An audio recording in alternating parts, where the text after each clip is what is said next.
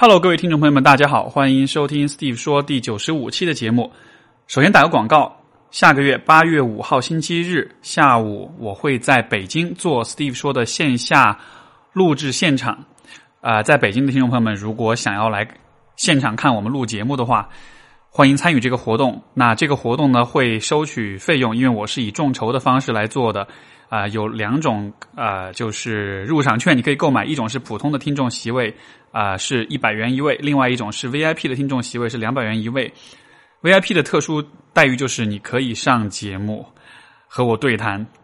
以嘉宾的身份。然后同时呢，我们这次请的嘉宾是 Andy Lee，他是知乎上一位大 V，他也是一位致力于啊、普及批判性思维和通识教育的啊、这样一位朋友。他也著有一本畅销书，叫做《思维的利剑》，所以如果是 VIP 听众也会获得这样一本书。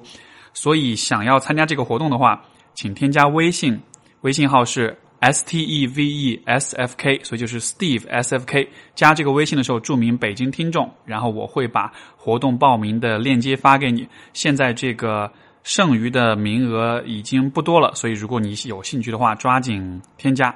之所以选用这样一种就是筹集资金的方式，用众筹的方式，也是因为我其实未来希望把 Steve 说的录制现场带到各个城市去，所以说我都会在未来都会采采取这样一种模式，就是我会发起不同城市的众筹，只要哪一个城市的众筹达到资金的目标了，我就会把 Steve 说带到你所在的城市。接下去的计划，八月末应该会在深圳、广州这边会有开节目，然后我看到好像成都那边的朋友呼声也很高。当然，还有其他城市的朋友们啊、可以向我来信，或者是在这个节目的评论里面告诉我你在哪个城市，你是你你让我知道你在的这个城市，你希望我把 C 说的录制现场带到这里来，然后呢，我会尽可能的让尽可能多的朋友都能够在现场看到我们的参与到我们的节目录制，包括也能够现场跟我们的嘉宾互动，另外就是获得作为嘉宾身份上这个节目的机会。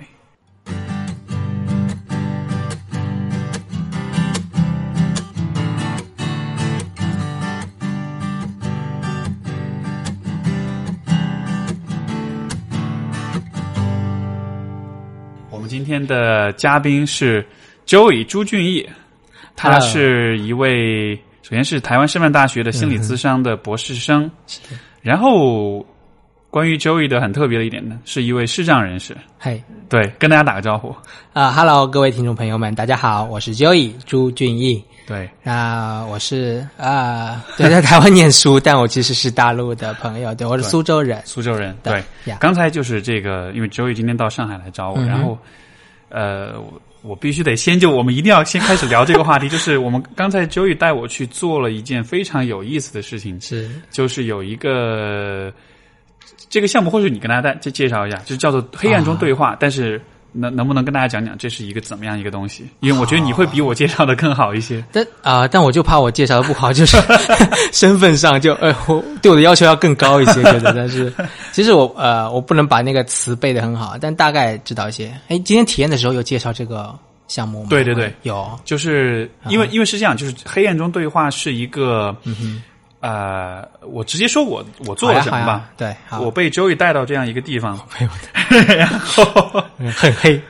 我很带到一个个很黑暗的房间，而且这个黑暗是那种伸手不见五指的黑暗。是然后在这个黑暗当中，有一位呃，应该叫教练，呃，叫这个嗯引导师引导师。嗯这位引导师他本身他本身也是视障人士，嗯但是他在黑暗当中会带着你去做很多的事情，这些事情包括在黑暗中去体验一些其实生活中很常见的场景，像刚才我们有体验到这个马路上，就是在红红绿灯路口，有在餐厅里，有在呃有在这个电影院里面，然后有在咖啡厅里，就是有这样一些场面。嗯这个听上去是一个，因为其实这个项目是起源于德国，呀，对吧？对的，它是我看我能不能记下来多少啊？就是刚才他们介绍的时候讲，它是我的生日，是是是你的生日，什么意思？出生年，哦，是跟你同年出出现的一个诞生的一个社会企业。社会企业的一个项目，对，他招募的全部都是视障人士，就里面的这个引导是全是视障人士，他带人们在黑暗中，嗯呃，是一种黑暗当中的一种体验活动，嗯嗯嗯然后在全世界各地，我刚才看到是有四十个国家，有超过一千万人有做过体验。上海的这家是在那个啊啊、徐汇滨江这边。嗯嗯。啊、这个。这个这个过程，就我去之前，其实我很多年前就只听说过这个项目，但是我真的今天我和你进去尝试了之后，我觉得我可以用 mind blowing，可以用震撼这个真的？这个这个这个词来描述，嗯，很有趣。我觉得我们今天可以聊聊这个东西，因为这其实是一个你很熟悉的，呃，这是你的地盘，那是我的黑暗领域，是你的黑暗领域。对，我会很熟悉。但是今天你说震撼，你也让我震撼。我也你震撼我的震撼让你震撼。呀就你震撼了，就会觉得，哎，对我，因为对我来说是还比较震呃普普的啦，而且我进去几次，那我第一次去玩，我也觉得有一点点特别，但不到震撼。然后我之所以想带你去，我也是会带我的好朋友都会去体验，然后和他们交流，哎，你们在黑暗中是怎样的怎样的感觉和感受？因为我是失明人，那我到黑暗中是我有失明的呃有一个先天的基础的准备，所以说黑暗对我来说没有什么太多的不一样。没错，但对你们来说是不一样，所以说我会我也会，这这个这很有趣，就是我们在今天之前在聊，你对于呃特殊群体来说，如果你是一个社工的话，去服务特殊人群，其实你要话语权会回到那个服务对象那边去了解他们真正的感受，你不可能知道他们真正想要的东西或真正的感受。那回到这黑暗中，我突然觉得，哎，我们是服务服务你，我们在黑暗中服务你，但是我真正真正你的感受我也是不知道的，所以说我特别想听到你的感受，这个也是我我自己不能体会的东西。我觉得也是这个，哎，反反过来也很相通。嗯哼，首先就是呃，或或许我们可以先说说看，因为其实我有听你之前的你自己的播客，嗯哼，对吧？然后你其实有讲到，就是你的呃，这个就是视障其实不是先天的，你是从十是多少岁来着？哎，我应该是从初中二年级开始有一个得了一个视网膜病变的呃眼底的疾病了，对眼部疾病了。对，那这个疾病就导致慢慢的剥夺我的视野和视力。那到大二大三的时候，基本上就呃状态就是不能看书了，就不能看书，然后走路也是需要别人带的状态。啊，OK，那到所以是一个逐渐失去视力的过程。对，如果我和我我给人家描述的话，我会用手比划一个下坡，就是一个平缓的下坡，这十年就慢慢的呃下降。嗯，明白，嗯所以啊，中途失明者。对哦，叫所以叫中途失明者，啊、对相比于是先天对对对对对，者这样用来对。明白，明白。对对对。呃，或许我们可以先说那个黑暗中对话，就是说 我我可以跟你讲讲看，我就是刚才发生了些什么，因为 是是是，因为那个我很好奇啊。嗯 因为首先就是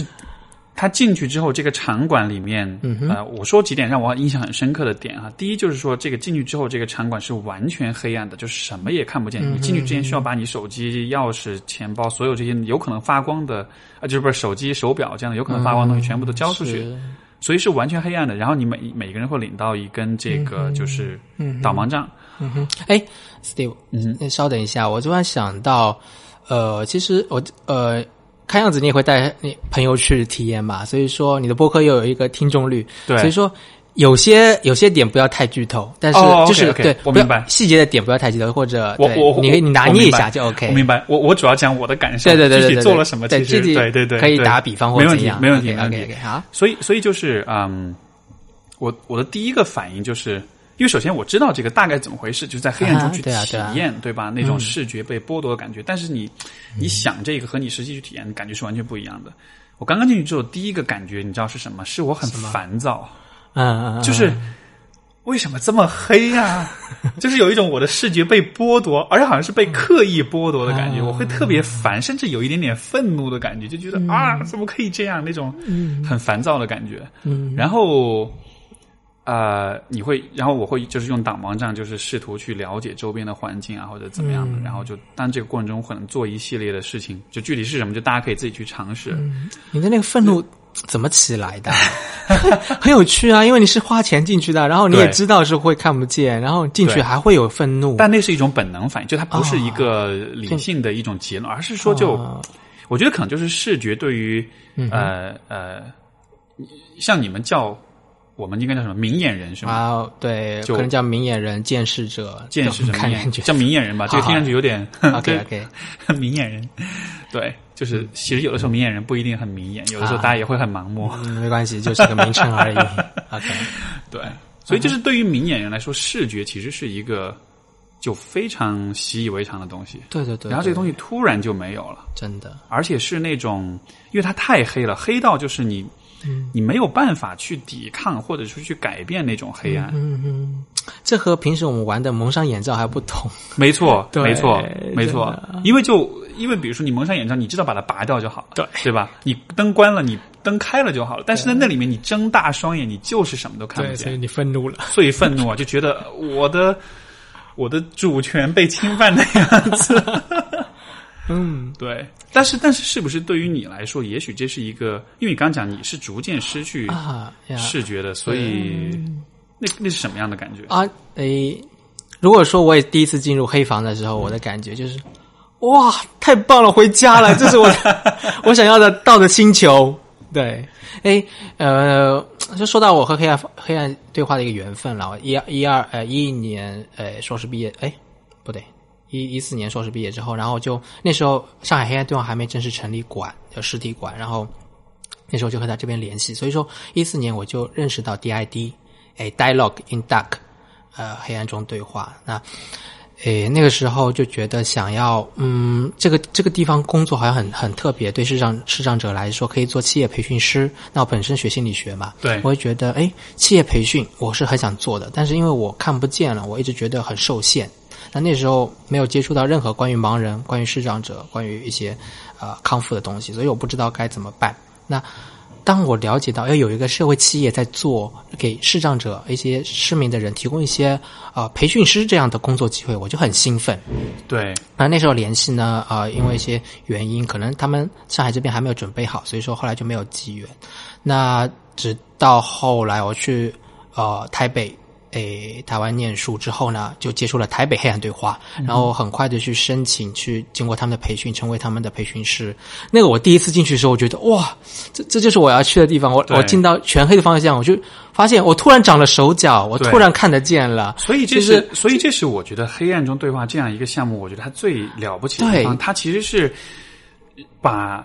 就是视障这样一个看上去是一个缺失的东西，变成了一种优势。是是，它反而让就反视障人士对反转过来了。视障人士在这样环境里反而是比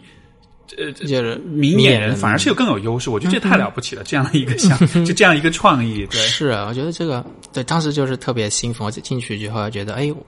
我什么都可以做。然后旁诶旁边的人，我就哎旁边其实、呃、那时候也有一些低视力的伙伴，低视力的伙伴就所谓的你用矫正，用一些矫正的眼镜啊之类，他不能矫正到很好的水平，对但是他他比我来说的话，能看到呃物体的轮廓或者凑近一点就能看得到。那这些伙伴他刚进进到黑暗的时候，他也有很多是觉得有点迈不开步伐的。不太适应啊。对，那时候我就说，哎，来，我我就我就是很开心很兴奋，我就带着他开始探索，但其实他还会慢慢的走啊，就像正常呃大部分明眼人进去一样，慢慢的走。那我进去就刚进去的时候我就觉得，哦，我很想到处走，就而且是迈开步子的，比我在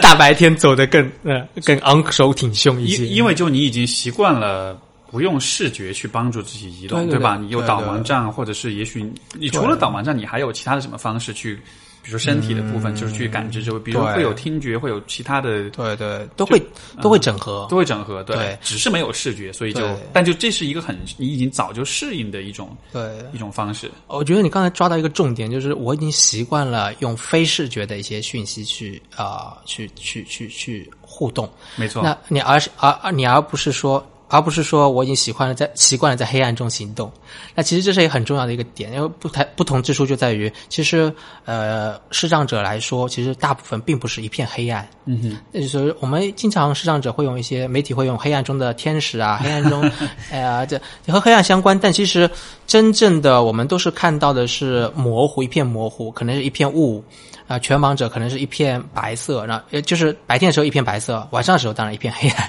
然后它它的颜色就是说它分不清东西，但并不是说它全是一片黑。其实是有光感，对，很多是有光感。那真正没有光感呢？啊，我我我的那个博客叫《两岸无障碍》，呃，接下来会有一期，正好就是有一采访一个朋友，他是呃三岁开开始就把眼球摘除了，然后所以说没有视觉经验。对对，那那他就那他这世界是黑的吗？no，他根本就不知道什么是黑，他也不知道什么是白，他不知道什么是色彩，你知道吗？这好难想象啊！哎，对，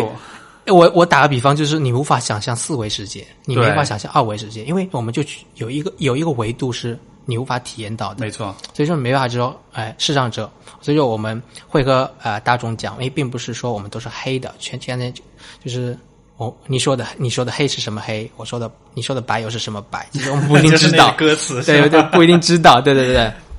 所以说啊，你刚才呃，我就想觉得回馈一下你刚才说的，抓住那个点其实很重要。就是我其实是适应了用非视觉的通道去互动，对，而不是说我已经适应了黑暗。黑暗对我来说也是一个很特别的全黑的环境，也是一个很特别的、很难得的。是，所以在那样的环境里，就包括那个引导师哈，就是哦，对，那个叫导赏员啊。叫什么导赏员？哦，导赏员，对对，引导啊，观赏的员。我突然想起来这个专业，我必须专业一点，没没问题，不然我们的呃这个蔡总要说我了。OK OK，导赏，哎，其实这个蛮有意思。导赏员他赏的是黑暗啊，对，或者赏的是一种没有视觉的一种一种一种体验，观赏体验。对，所以在那个里面，我觉得就有一个很明显的感觉，就是说所有的事情都变得很困难。嗯，所有所有的事情都变得很困难。比如说那个呃，就不剧透啊，里面要干了嘛，反正就是，其实就是些很。普通的事情，对，你可以你可以比如一个东西，不一定是里面做的，但是你可以想象到，如果你设计，你哦，有一个点我就可以讲，就是它里面有一个地方墙上有字啊，对，这种都可以讲，对吧？然后就字是什么我不说，因为大会让大家去猜什么字，但是你去你看不到那个字，你就只能用手摸啊，对你摸好久，我摸了好长，对我试图给你很多提示，然后我最后都火了，我都说这个为什么这么难？就是就是就是就试图用只能用触觉去摸那个字，你会发现非常的困难。对，其实你发现其实触觉。你是能摸到完全轮廓，你没问题。但是你通过这个信息在大脑中构建一个字，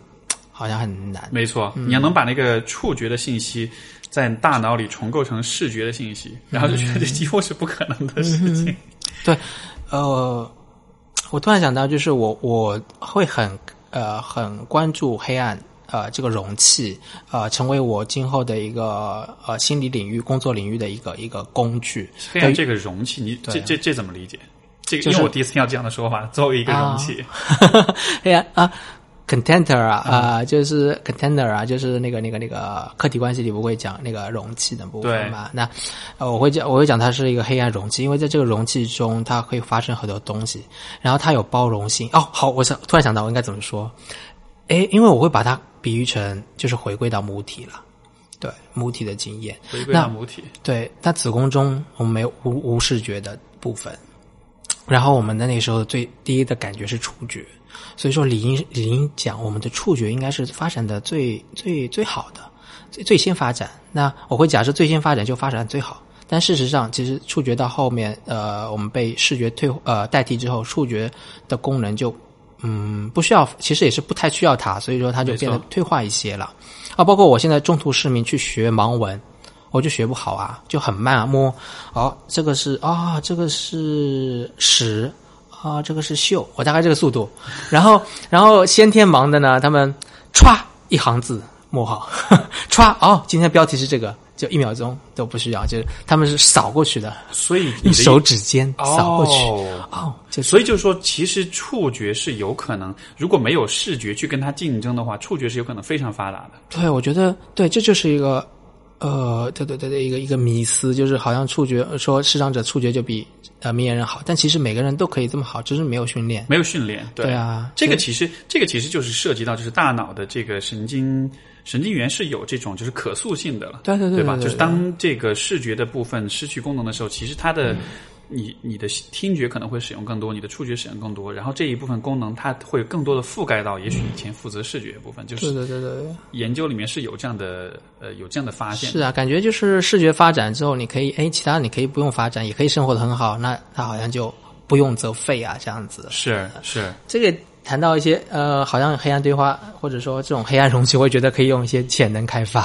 潜能开发 去做。但这确实是潜能，就就其实就不管是不是呃是明眼或市场，其实就你，比如说你视觉、你的听觉，其实都是可以训练的。嗯，像比如说。有有些朋友喜欢听古典音乐，他们能听出一个交响乐团里面很多很复杂细节。我听我就觉得啊，那就只是音乐。哎，对对对对，就是 叫什么木耳的那种。哎，有些人在交响乐中经常能看到色彩啊，我就觉得我我是体验不到。我觉得我音乐我的音乐想象力和音乐素养不行。对他们能听到看到很多的色彩，不同的音乐，因为因为我也学音乐治疗，那音乐治疗中就会说有一些音乐是有色色彩的，不同节奏或者不同感觉的。音乐它是会以色彩呈现哦，对我来说好难想象，就是好像视觉跟听觉之间是有某种连接的，连觉对，有一种连觉在，对对对。那所以那那所以你是从初中的时候开始逐渐的失去视觉的，嗯，在你怎么说呢？在你知道你会逐渐失去视觉的时候，你那当时是什么样的感觉啊？这个问题好像刚。和别人聊过，我也回忆了一下，就是刚得病，就是刚得知自己生病，是吗？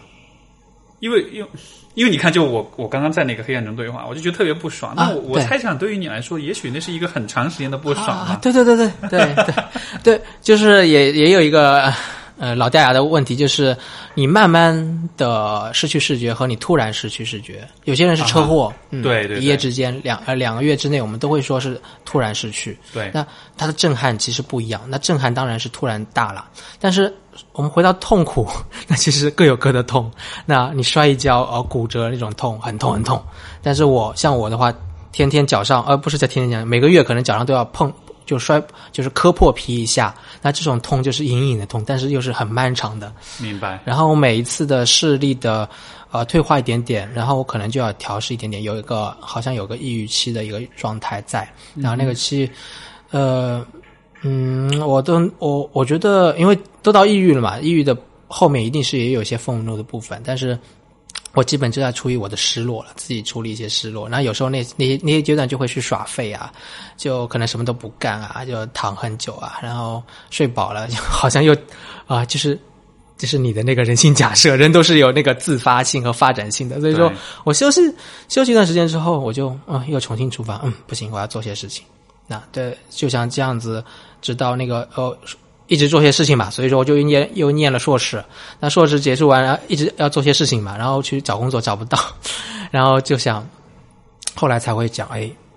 那现在真的好像是遇到一个障碍，那要要想办法克服。所以就是其实是一个这个障碍是逐渐的一点一点的增加扩大，而且它是一个。无法停止的一种增加，它是一个，它的脚步是就一步一步往前，你只能看着它，眼睛能看着它发生。对对对对对，眼睁睁的看着它就啊越来越不方便了。对，所以其实会会当时会抑郁，会觉得可能很蛮绝望的。啊，对，啊，会有这些负负负面的状态是。这其实也是我在黑暗中对话，我在那个里面有一个时候想到的一点，就是。我我会想到我现在住的房子啊，然后我会想到啊，如果我没有了视觉，我现在回到这个房子里是会有什么不一样？我每天做的事情会有，包括比如说我们录播课，我要把所有这些设备全部架起来，这得花啊，就这得额外花多少的，就会增加多少的难度啊啊，这个这个难度就是啊。如 这个这个你没错，是要花额外的时间和精力，但不是在每一次。其实，如果我是一个熟练的家伙，我就是说熟练的家伙，也是我我也有这么一套设备。那你去我家的话，我我用的时间和你一样。对，但是我在熟悉这套设备的时候是花一点时间的。如果让它让它成为我熟悉的东西，我会花一点时间。就因为我买一套设备就过来，我阅我阅读和研究可能花两天，但你花两小时，就这样子，就前期的准备会多一些。明白，就其实最终还是能适应，然后还是因为我我确实是那种突然一下进去，然后一下子就被，就是我属于突然失明那种，对，突然失明，然后愤怒，对，然后就愤怒，然后愤怒，后来呢？哎，我很关心你你的转化怎么了？后来愤怒到后来，然后在这个导赏员引导之下，就开始去做各种尝试跟探索，然后包括也有有听到声音，也有各种的，就是其他感官通道的这种体验，嗯然后就开始把注意力转到这种感知上面，然后其实。慢慢，其实内心还变得蛮平静的。就比如说，它当中有放音乐的部分，然后是因为你知道，就比如说你睁着眼睛，你在这个明眼人的情况下，你听音乐，你一边听，你其实一边会有很多视觉的信息。比如说你看电影的时候，其实你主要不是在听音乐，你是在看画面，啊，对吧？比如说我们平时听歌，走在街上，或者是躺在沙发上听歌，你眼睛会看到很多东西，但其实你的注意力不是百分之百在那个音乐上面的，但是就 那你在哪里？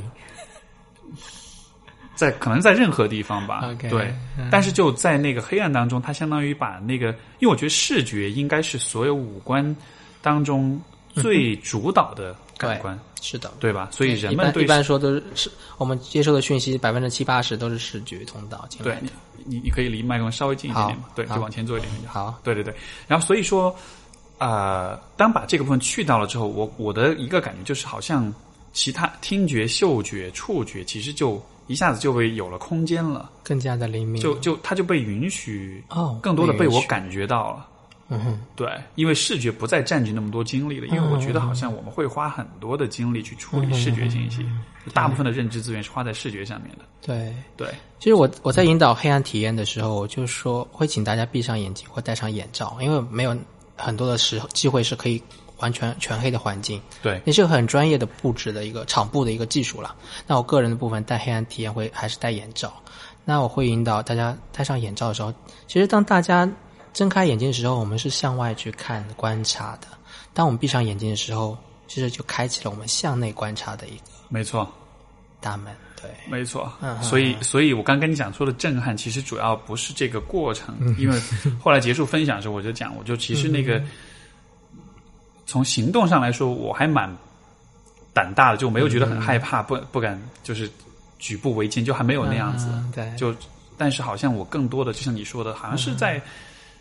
观察了很多，在那个那样一个条件之下，自己的很多想法，嗯然后我觉得可能让我最嗯哼，就是反应最强烈的一点，其实是什么呢？其实就是我在那个过程中，我嗯哼，我就觉得，如果我突然没有了视觉的话，我可能就我女朋友可能就得辞职了，她可能得回家来帮我做所有的事情。然后，但是我接下来意识到一点，就是在整个过程中，嗯我没有想到任何人，我只有在想她。哦，就连就连父母都没有想到，啊我就只然后我觉得啊，天哪，我对他是有多遗憾。是这期他一定要好好 听，一定要好好听听出你的那个情感。对，然后然后就想到这里就。嗯想到这里，其实我还蛮激动，我甚至黑暗中你们看不见我，其实是流了点眼泪的那种的，就是突然一下那种情感就很强烈。感受力真的太强。对，然后就是，然后我进而想到一点，就是说，好像这个黑暗是一个，因为以前我跟其他嘉宾聊过死亡，嗯哼，我就像死亡也好，还是黑暗也好，它都是一个其实非常嗯。公正的、非常客观的一个标尺，它真的能够让你看清楚什么对你来说是最重要的。哦，就是很多事情在黑暗或者是在死亡的这种映照，在这种对比之下，它的重要性到底有几何，一下子就变得很清楚了。所以就是那那一刻，我就意识到说，哦，他对我真的好重要。就我我我看不见了之后，我我第一个或者我唯一想到就是他，然后一下就会那种。你对这个人的情感，你对包括比如说也也有别人会想到自己的父母或者想到其他的人，对的，就就是那些重要的东西一下子就会被凸显出来。嗯，虽然你在黑暗中你什么都看不见，但是你嗯，正是因为你看不见了，你反而才能够更清楚的看到另外的一些你可能平时有点忽视或者就不那么重视的那样一些东西。所以那个是一个我觉得还蛮，这是真的是我觉得特别震撼的。我没有我自己都没有想到，当时那一下的那种对比跟那种情感的那种反应会那么强。这个，嗯，你说可以在黑暗中可以知道什么是最更重要的，这个和你提到的你说，哎，黑暗中对人的那个。啊，形象或者因为是呃没有那个视觉形象中有没有这些关系？好像都缺少了一些视觉信息，就更利于利于判断。没错，没错，没错。这个我觉得也很有趣，因为那个导赏员他在说话，然后但是就因为我没对他形象完全没有概念，嗯哼，他自始至终没有出现在我的视觉当中，所以说是他的存在就是一个声音，嗯，而这个声音的形象，这个过程中我也没有。刻意的去想象它是一个什么样的形象，我只感觉它是一个声音。如果这个非要视觉化，我觉得它像是黑暗中一块有点白色的一块声波的那种感觉。它会它的声音出来的时候，那个声波就出来，就有点泛白的。但是如果声音没了，它就没了，就像是那样一个很电子的、好科幻的、很科幻的存在。对，但很有趣，就是好像这样的情况下，你看我们看人的方式就不一样了。你会怎么看那个和我们一起进去玩的那个伙伴？哦，他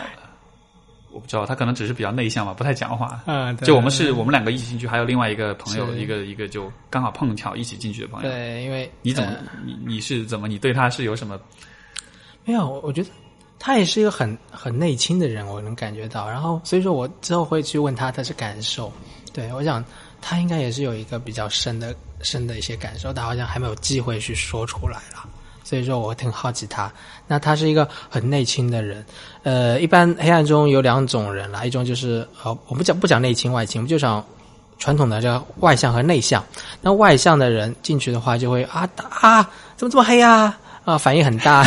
然后出来的时候就哇哦哦，终于出来了！哎，刚才哎吓死我！哎，刚才那个是什么？就很多的这些东西，他肯定是在环境，就是环境的互动中。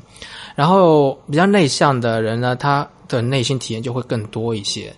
嗯，呃，像今天这位有一位有一位朋友，我们就叫他路人甲。路人甲，对，他说他是从外呃外地过来，外地过来的，然后还是在知乎上去看哪些有意思的，然后还选中了这个，选的蛮好的。黑暗中，哎，对我觉得选的不错，选的不错。呃，这个这个知乎上的是不是一个软广？我去查一下。对，然后他能他哎看到中子，他愿意来，那我觉得一定是。他在搜索一些一一些 interesting 的东西嘛？他没有选那种很小资的下午茶的地方，选的是这样一种体验式的东西。对对对，所以说我很好奇他的那对，那我我我我问了这对啊，我问了这个，他后来就我问了他的感受，他最后是说，诶，体会到诶，如果对对失去视力的盲人来说，他真正的体更多的体会到他们的那种那种呃和环境互动的呃感觉，嗯，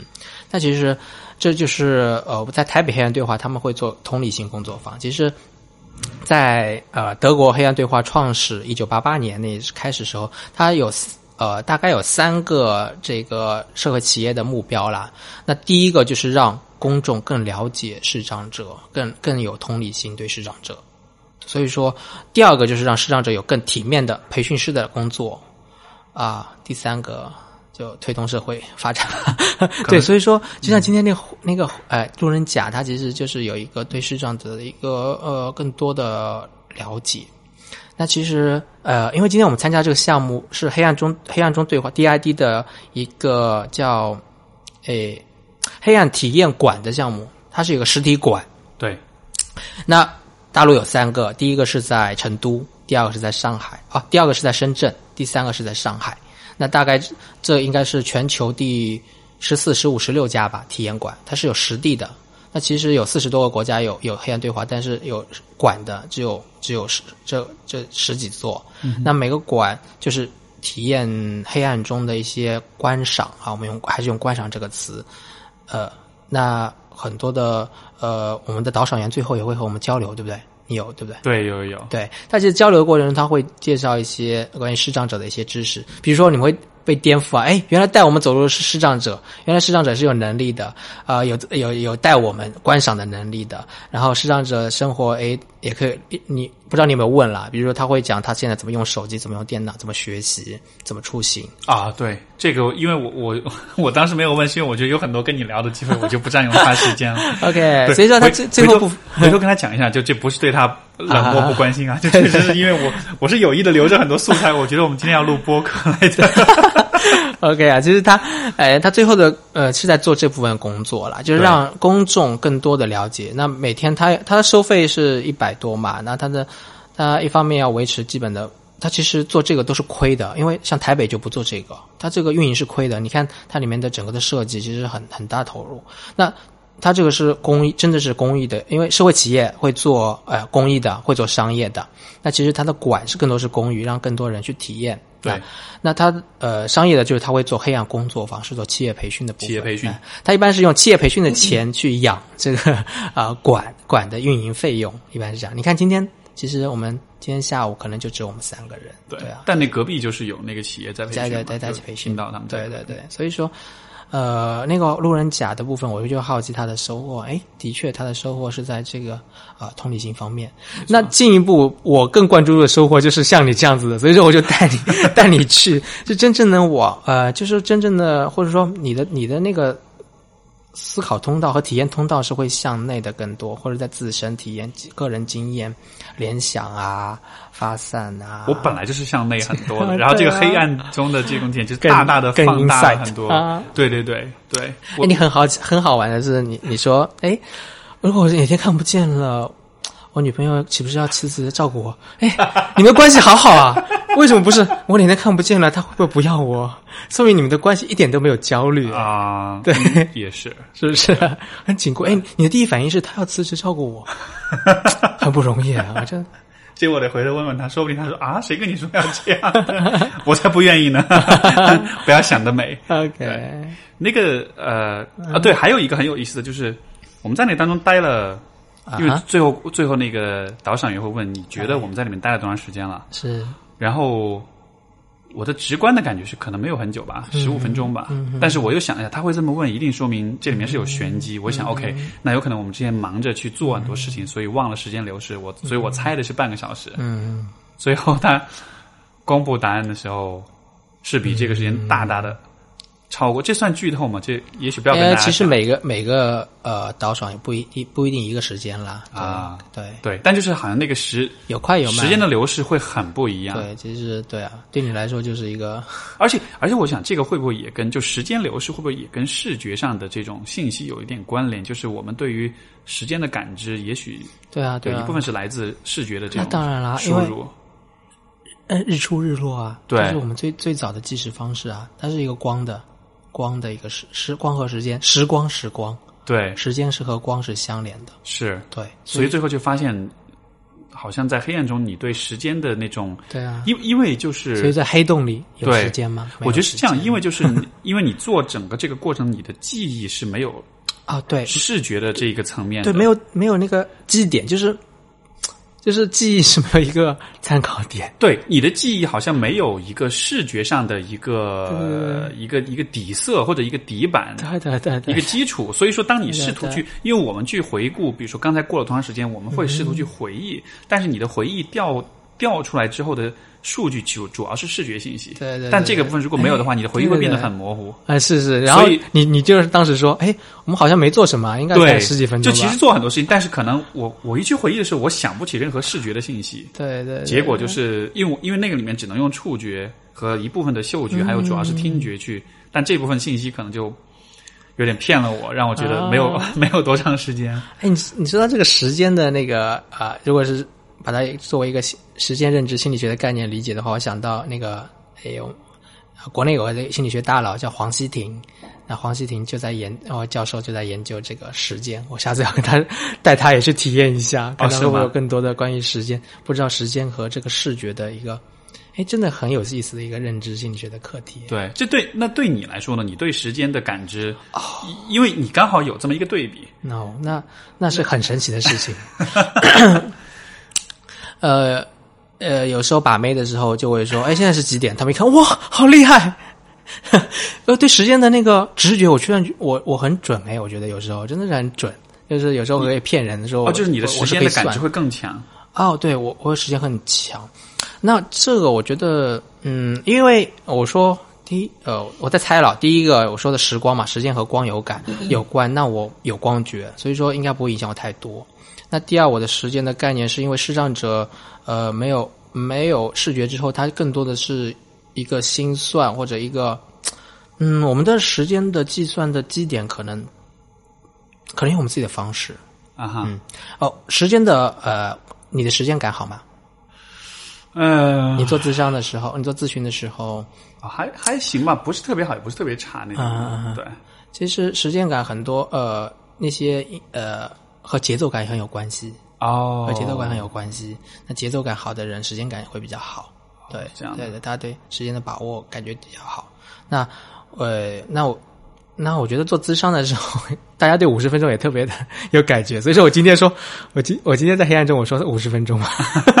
我觉得跟我做一次咨商的时呃的感觉差不多，身体感觉差不多。但那也是因为你在那个环境里是很适应的，啊，你没有就是对对了对了，忙着去适应这样一个，但是我在那里面我会非常的慌，呃也不是慌乱，就是我会把很多的资源调动再去适应这个环境里面，所以那个那个感觉可能非常不同。嗯，而且最后出来的时候，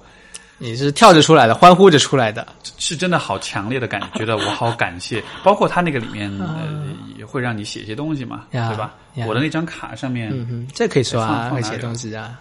我那张卡上面写了几点，就是我其实是有写我在里面进去之后所感觉到的一些体验。啊第一个就是你写单词单词还是写句子？有句子有单词，嗯我我写的第一句话就是能够看见，但我写的是英文，因为中文在盲写是很困难，就是英文容易。虽然写完之后拿出来看，还是还是觉得像狗啃的字一样，对。但就是我第一句话写的就是能够看见，真的是，嗯，真的是一种 gift，是一种、哦是一种礼物。我就真的一下觉得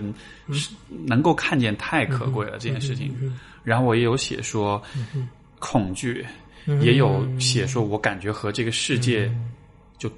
在一定程度上断联，或者说跟他的距离更远，也有那种愤怒和那种烦躁的感觉，但同时其实也会有内心的平静的部分，因为你其实更专注在你的其他的五官上了。嗯嗯对。然后最后一句话就是，我唯一能想到的人就是那谁谁谁，啊 对。大型表白节目 你们下你下求婚了吗？没有没有没预备吗？也许是铺垫，谁知道呢？谁知道呢？OK OK，对，不过不过就是刚刚最后出来之后，我觉得那种很感激的那种感觉真的好强啊！就是我真的好感谢，嗯我又能有重回光明的那种的。但但我觉得同时就能想象说，其实对于视障人士来说，那不知道吧？我这确实是个很好的换位思考的教育过程。我真的很难很难想象，就嗯，但你的生活不在教育方面，你的生活还是在心灵方面、就体验方面。对。你你觉得我我以后做一个黑暗心理、黑暗咨询的一个流派，就是就是在黑暗体验中，这样你出来，你有这些东西出来了，然后我可能会引引导，哎，你的这种愤怒、你的烦躁啊、你的这些东西，或者你你想当你的女朋友的部分，这些东西进一步去联想，以这个为一个引子啦，然后你出来一些东西之后，再你出来的东西再去往下影响，呃，联想和和探索。我觉得这会非常棒啊，啊，因为因为我会觉得，你看，比如说呃，黑暗体验，嗯然后有上海也有死亡体验馆对对对，啊、有各种漂各样浮馆啊之类的，，对，然后、呃漂浮馆这个很有意思，我等一下我就我们等一下讲这个，但是好，呃，我觉得就是嗯。体思考和体验真的是两种完全不同的过程。嗯，我们可以在思考的时时候，我们以为我们会想清楚很多东西，嗯。对吧？但是当你真正体，当你真正进入到那个环境里的时候，嗯。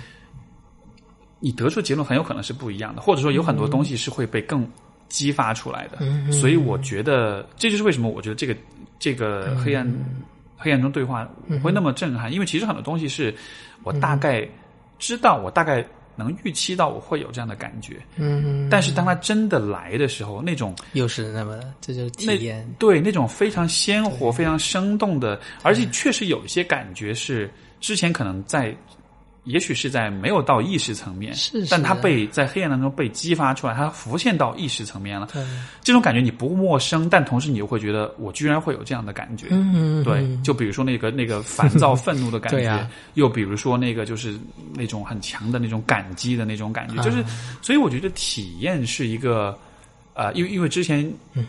我也写过一篇微博，当时就在讲说，我们现在其实，在这种互联网时代，其实是。很多人的生活体验都是二手体验。我们看别人的啊，视频、照片，听别人的故事，听别人的播客，对，就是好像你你听别人讲啊，我去哪玩，我做过哪些事情，我拍了视频，我发了照片，嗯。对吧？这个朋友圈一看，觉得你就觉得你已经去过了，嗯，但实际上你真的去和你看别人的这些影像资料、声音资料是完全不同的感觉。所以我就觉得这是一个很宝贵的机会吧，就是说呢，真的，就是这种黑暗中会把很多东西激发出来。所以像你说，我觉得，我觉得这会是很有意思的一个方向。嗯哼，对，然后呃，因为我现在进入第二年的博士实习，如果在第二年的下半学期，如果我的督导同意的话，我是可以邀请适合的来访者蒙上眼罩和我对话。对吧？嗯或者说，我觉得也可以带他们，就是当然这个我不知道场地上的限制是很对，但就是比如说能营造一个全黑的场，对。那那等我自己吧，等我自己开业了，一定会，我觉得会有一间黑暗空间。对，因为像这种像黑暗中对话，我觉得他们完全可以做成那种，嗯更具有教育性的一些东西。对，新在一个小团体当中，大家可以有更多的交流讨论，包括我觉得会有些，甚至有些治愈治就是治愈性的东西治愈吧对我觉得是真的是可以有的。这是我这是我特别想做的啦。如果我对啊，我也和黑黑暗对话的，或者尝试的带过类似的，给他们培训师带过类似的活动吧。对，那时候也做相似的一些呃觉察体验，然后做一些互动，但是呃，就是都在尝试。但是我觉得应该会有，因为在台北黑暗对话，啊、台北的呃市场心理师和我一起聊，他们也在啊、思考相同的东西了。我觉得出来会很有意思，你一定也要再去体验。好啊，没问题。对，再去体验。哎，你突然，我突然想到，那个黑暗对话还有一个产品叫时与时间对话。与时间对话，对，时间对话这个就是可能有机会，哎，但是在国内 做不起来。它没有啊对，好像是怎么回事？就难度可能会比较，就是对培训师的要求会比较高一些吧。具体我也不清楚，就是我也很好奇了。其实我也很好奇。啊明白。那还有一个叫无声中的对话，就是它是完全没有声音的，就是好像是模拟听不见的听障者的一个哦，对话方式。所以它是一个社会组织嘛，你你可以看到它还是有一些公益性在这里，但是公益同时特殊的呃呃东西也带来了特哦就是特殊的特殊群体的也带来一些特殊的一些产品了。我觉得无声中对话无声中对话，这很有意思。这也会带一些工作坊。我我其实想到是，嗯，我刚想到一点，就是从教育的角度来说，从学习的角度来说，因为我不是在练巴西柔术嘛，啊，是吧？就那是一个什么什么东西？它是一个地面缠斗的一个地面缠斗技，地面就有点像摔跤那样的，但是它比啊摔跤更强调在地面的动作。啊，就你大概理解就是两个人如果扭打在地上的话，因为站着打就像拳击那样，对吧？啊那躺在地上就是会用巴西柔术地面的缠斗技。啊然后我们在练的时候啊、有一次我有一个很有一个教练，他就说，因为他看到我和另外一个伙伴对练，他就说，我觉得你，我觉得你可以试试看把眼睛闭上来练。我说为什么？他说，因为我觉得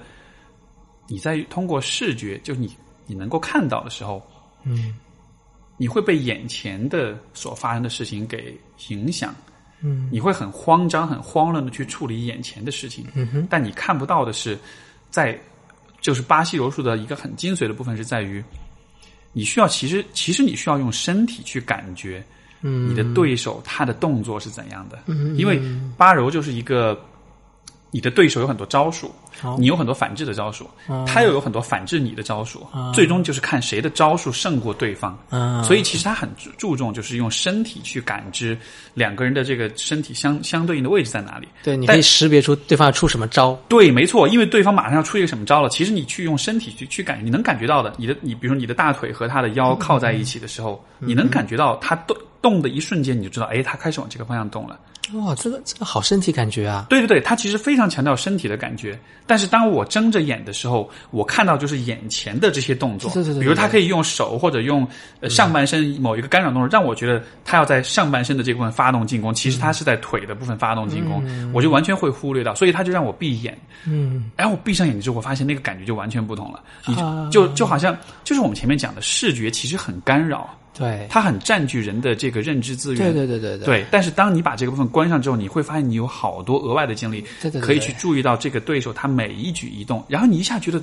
就一下就活了那种感觉，就觉得有一个很立体的一个感知，对方到底在干嘛。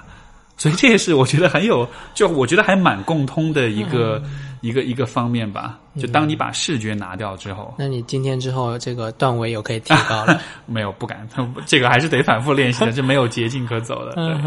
对你刚才说的那个视觉关闭之后，那个其实呃认知资源吧，那其实呃注意力资源了，我会更多的去理解注意力资源，对其实是放在其他的感觉上，就是这也就是为什么其他感觉所谓的会更灵敏的一个解释了，一个解解解假设性解释。我觉得你的你的其他的感觉有变更灵敏吗？你觉得？我我会啊，就我的我的听觉和触觉完全就会更加的灵敏吧。所以说我在很认真思考的时候，我会闭上眼睛，然后对啊，我在做姿做姿上的时候，哎，所有人都会这样，很认真思考，都会闭上眼睛。，哎对啊，这这就是所以说这是天性啊，真的是天性。对啊。然后我我在我在思考的时候我就闭上眼睛，然后然后我我后来就自上的时候，有时候我我的我的场面建构一开始会跟他他说我是一个盲人或一个视障者，对，然后我说我的过程中可能会呃闭上眼睛，但我的闭上眼睛不代表我啊、呃在休息，而是我更加专注的在和你连接。然后说完，然后然后有些呃过程我基本上就是五十分钟我就在闭的。那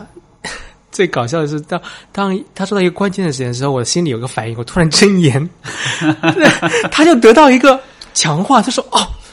老师，你是不是觉得我这个很重要、很重点？他自己画重，他感觉是我啊睁眼是一个画重点的一个 过程，就特别有意思。然后好像我的睁眼又是一个邀请，嗯，我之前在思考，然后我睁眼好像是个邀请，希望他再多说一点。哎，这是我个人的一个很啊特别的一这很有意思个部分。哎，对啊对啊对啊，站站在我的角度，我会觉得，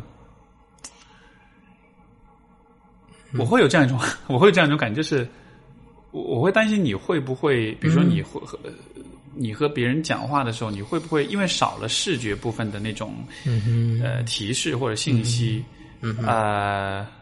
我不知道吧，就就这个应该会对对话会有影响嘛？你看不到对方的表情、对啊对方的眼神、对对对手势、动身体动作，就一定有影响了。那这部分，呃，我的我的督导就会，呃，跟你一样啦，就是他一定会去帮我考虑这部分，然后着重的去训练我的这部分。他会看我这部分，他会也是假设，哎，你因视觉的缺失，然后你会有些信息缺失，OK，所以说他会接下来看，那你怎么去，呃，把缺缺失讯息的这个劣势去弥补。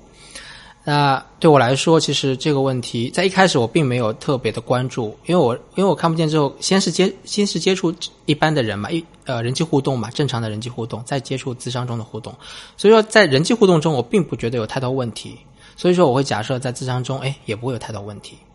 那事实上，整体而言，没有什么太大问题。但是我有了这个思思维之后，我就去看问题可能会出在哪里。那呃，有有些时候是会出现一些问题，比如说对方流眼泪了。那流眼泪对我来说，我以前认为不是问题，因为我会听到抽泣啊，然后那个呼吸的声音是有些不同的。但是有一群人呢，是非常他非常安静，对，偷偷的流泪，啊默默的流眼泪，然后说话语气一变一就一点都没有一点没变。我没有觉察到。然后那次呃智商是呃结束时候，我说今天那你觉得今天 我们的智商你感觉如何？然后今天智商嗯探索一些新的东西。其实老师你知道吗？我我中间哭了流泪了啊，就他会告诉我，对，OK，过程中我没有抓到那个信息，但是整个智商会不会影响？并不然会有负面的影响。呃，一是我的场购做好了，我跟他说我是看不见一些讯息。对那当你觉得有些讯息我看不到很重要的时候，你可以告诉我，把这个主主自主权去回归到这责任，这个就这个自伤的责任，我们是平摊的。你也有那个责任去告诉我一些我我看不到的讯息。对，那他有他有这个前提，就是场这个设置之后呢，它自然一些重要信息，我们如果从潜意识来讲的话，它自重要信息一定会告诉我们，因为潜意识在讲我我在智商室就会给智商室一些讯息嘛，那我是想告诉你的，那如果我知道你看不见，那我肯定用其他的方式去告诉你。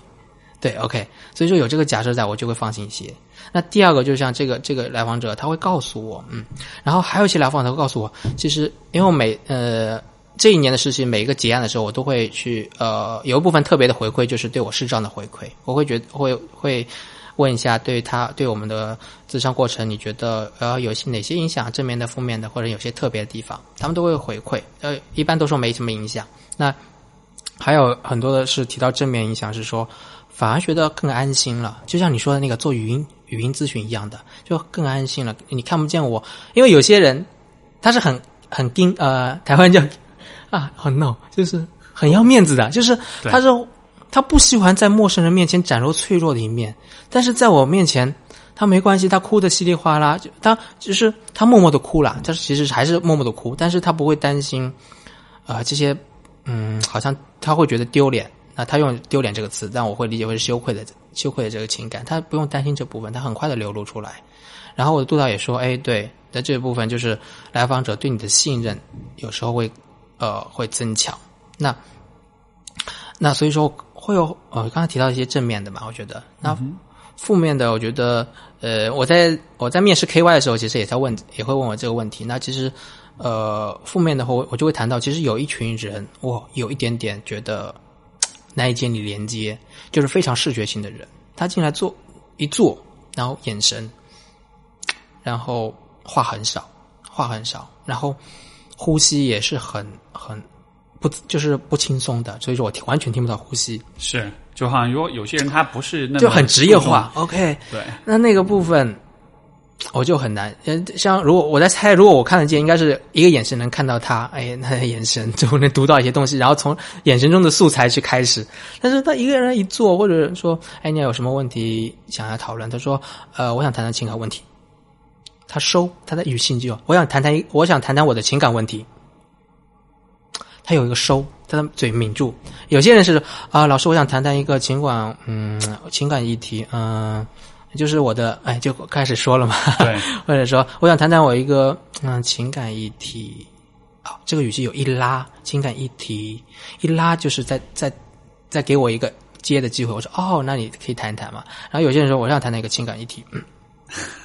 那我不知道他是接下来是想自己说，就是。呃，如果 NLP，我有学点 NLP。如果他他是呃，他他有一些眼神，他如果这句话我想谈的一些情感问题，这时候他眼神是往下的。那如果你看得见这个这个的话，一般会说他其实已经开始在思考。你要你你等他说就可以了。但是如果我想谈谈一个情感议题，他盯着你看，就是说啊，我告诉我已经说完我的了，下来你应该说了。求求打到你对对对对，就求求治疗呃求智商是你你该问我哎什么议题？对 对，我就嗯，但当但当遇到这种这种个案的时候，呃，可能就会有一些问题。这个其实和就比如说我做咨询面询，相比于面询和就是网络视频咨询，相比于电话咨询，其实也会有这样的问题，就是你看不到对方在对方什么样的表现，所以好像是会那个距离感那种。非语言的那种一些信息，其实会更难把握到一些。对对对，因为我如我如果从非语言信息的话，基本上是声声音声调嘛。那如果他声音声调他给的很少，我的难度就大一些。对，就是这样子。但是那那另外一方面，就像说的，那我注意都在声音声调上，我反而呃，同样啊，对我来说，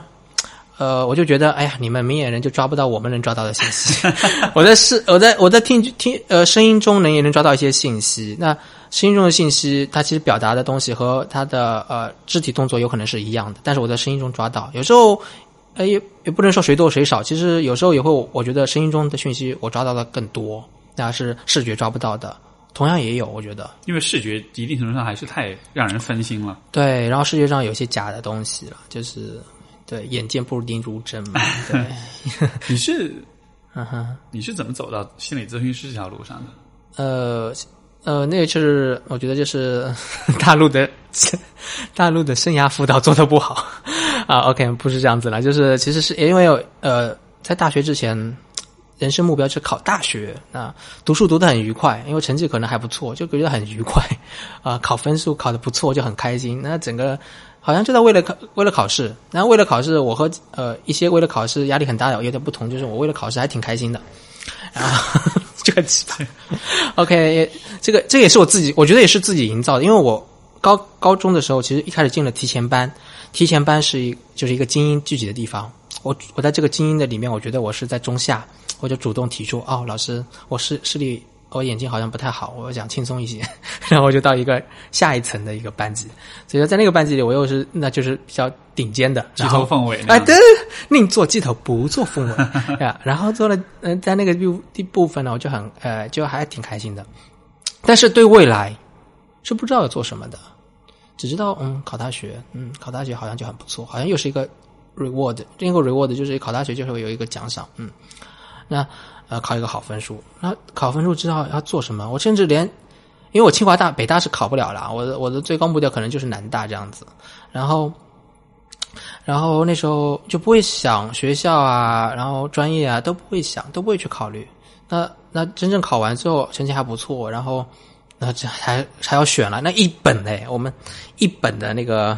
专业，然后完全不知道这些是什么专业，然后再在想我，因为我知道这个眼睛的病将来会看不见。对。那当未来我看不见的时候，哎，我觉得我还挺好一点，就是我一直会未来看不见做准备，提前做准备。我想以后又。靠什么吃饭？靠嘴巴吃饭。OK，口活，口活好是不是可以养活自己？OK，所以说口活正经的正经的口活专业，我就反应第一个反应就是一个哎，心理咨询，心理医生，心理医生。那对心理医生甚至也是完全不了解，唯一的印象就是以前看那个呃大陆这边翻译叫《成长的烦恼》，嗯，Pains in Growing。类似的英文的原文，就是一个这个很出名的剧，哎，很出名的剧，对对对对。然后《成长的烦恼》里面的 Jason Jason Seaver 就是呃主角家庭，他是一个家庭剧嘛。然后父亲就是一个家里呃做做治疗的心理医生吧，精神科医生吧应该。然后因为我不知道，我就想到的是他。然后可能那个剧的整个氛围让我喜欢吧，然后很认同吧，我就想到这个专业，然后就选了。那在这之前，我对心理学的，我觉得我高中开始有一些。虽然还是很模糊，但是还是开始有一些，呃，自我的一些觉觉醒了，就意识 意识朦胧开始觉醒的部分。因为我能想到的，我关心理学的书，我以前我我看书很少。先说我看书很少。等会你看书很少，然后你成绩又很好啊？因为成绩不需要看课外书 哦，说的是看课外书。好吧，好吧。那啊，看书也很少啊，做题嘛做题也很少，好吧？哦，什么乱七八糟？OK，然后。那时候，呃，对我那我那时候唯一会看的就是《读者》啊，就是最哎呀，是我最阅读量最少的一群人，至少还会看看《读者》。然后，哎，那高中无聊就会和旁边的人看看《读者》，看看里面的笑话啊，就是看的也是很 low 的部分啊。然后笑话，然后一些东西涉及到一些心理的东西。然后那时候，哎，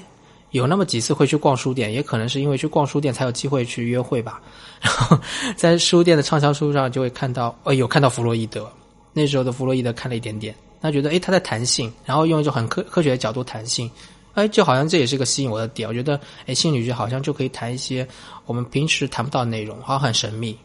那这个神秘加上呃成长的烦恼的那个职业，哎，在家里办公用嘴巴用口活赚钱，就让我选了一个心理学。然后一看心理学，其实现在比较后悔的就是没有选那个，也不能说后悔吧，可能就是。就是当时不清楚，就是不知道有临床医学了，临床心理学了，那只知道应用性，只看到应用心理学。那应用心理学其实呃，心理咨询为主，对，就是将心理学应用在各行各业。对，那心理咨询只是一个分支。所以说，呃，如果说就业为了将来就业好的话，真的是应该学临床心理学。那学了之后，你因为现在精神科很就很缺呃临床，因为因为需要医学背景。那我没有办法，当时没有办法找精神科的一些工作啊之类的，就是因为这个部分吧。嗯嗯。所以说医学医学的那个部分，那医学部分当时不考完全不考虑啊，因为也不会去看医学的部分，因为觉得眼睛不好，就学医学很累啊，就不可能嘛。你那你怎么就是你怎么看书呢？对，那时候那时候看书还能看，就是你可以理解我眼前有一个通过一个管子，一个嗯望远镜吧，我们说呃。就是一个特别的设一个设备，哎呦，不是，就是你假设我呃眼睛是前面有一个，就是我是管状视野，一开始就是只能通过看到一个管子，视野只有二十度，就是我看书的话，可能只能看五个字，然后移动一下眼睛五个字这样子，相当于你的视野周围都是没有的，中间只有一小周围我是破碎型的，周围是破碎型的，就是也会有一点点，但是破碎型，所以说看书的话，人家一目十行，我连一目一行都不行，就一目三分之一行这样子的状态，那个时候是这样子了。对，那时候这样子，所以说高考的那个时候，哇，考一个试就是眼睛就我我出那高考就是考完试我就眼睛就睡就睡觉，我不会再做其他第二天准备了，因为眼睛超级累了，已经流眼泪那种状态。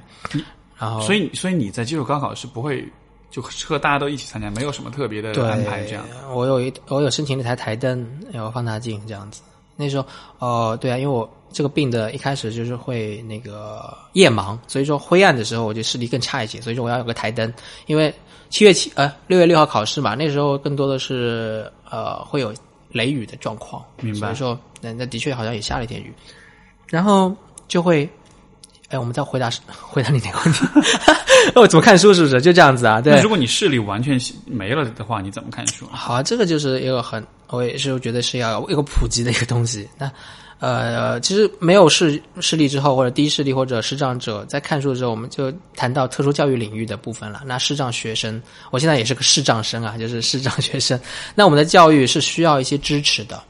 支持的部分包括辅具、辅助工具。那我们其实我们的眼镜、放大镜，就是我们你们都能看到的一些工具，也是辅助的。那放大镜都会用到嘛，对不对？那对我们来说，呃，低视力的时候，人低视力的朋友就有很各种各类的放大镜。然后现在电子化呢，它有电子的放大镜，就是一个电子的，你可以调，我我我调一下二十倍、三十倍，然后一个屏像一个手机一样吧，你一个摄像机摄像头对准，然后你的屏幕上会显示这个大的字，然后还可以调字体的颜色，比如说我到后来能看黑底白字，所以说正常的讲义是白底黑字嘛，我就调成黑底白字去看，这样我能看得见。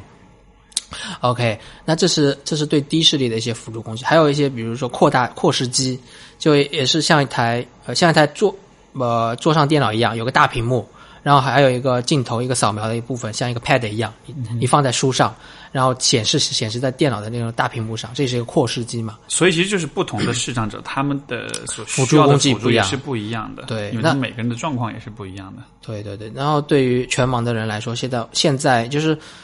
我觉得也是呃，iPhone 是一个很好的东西了，但是呃，差不多也是在二二十一世纪初就开始有一些呃语音转哦文字转语音的技术 TTS 的功能出来之后呢，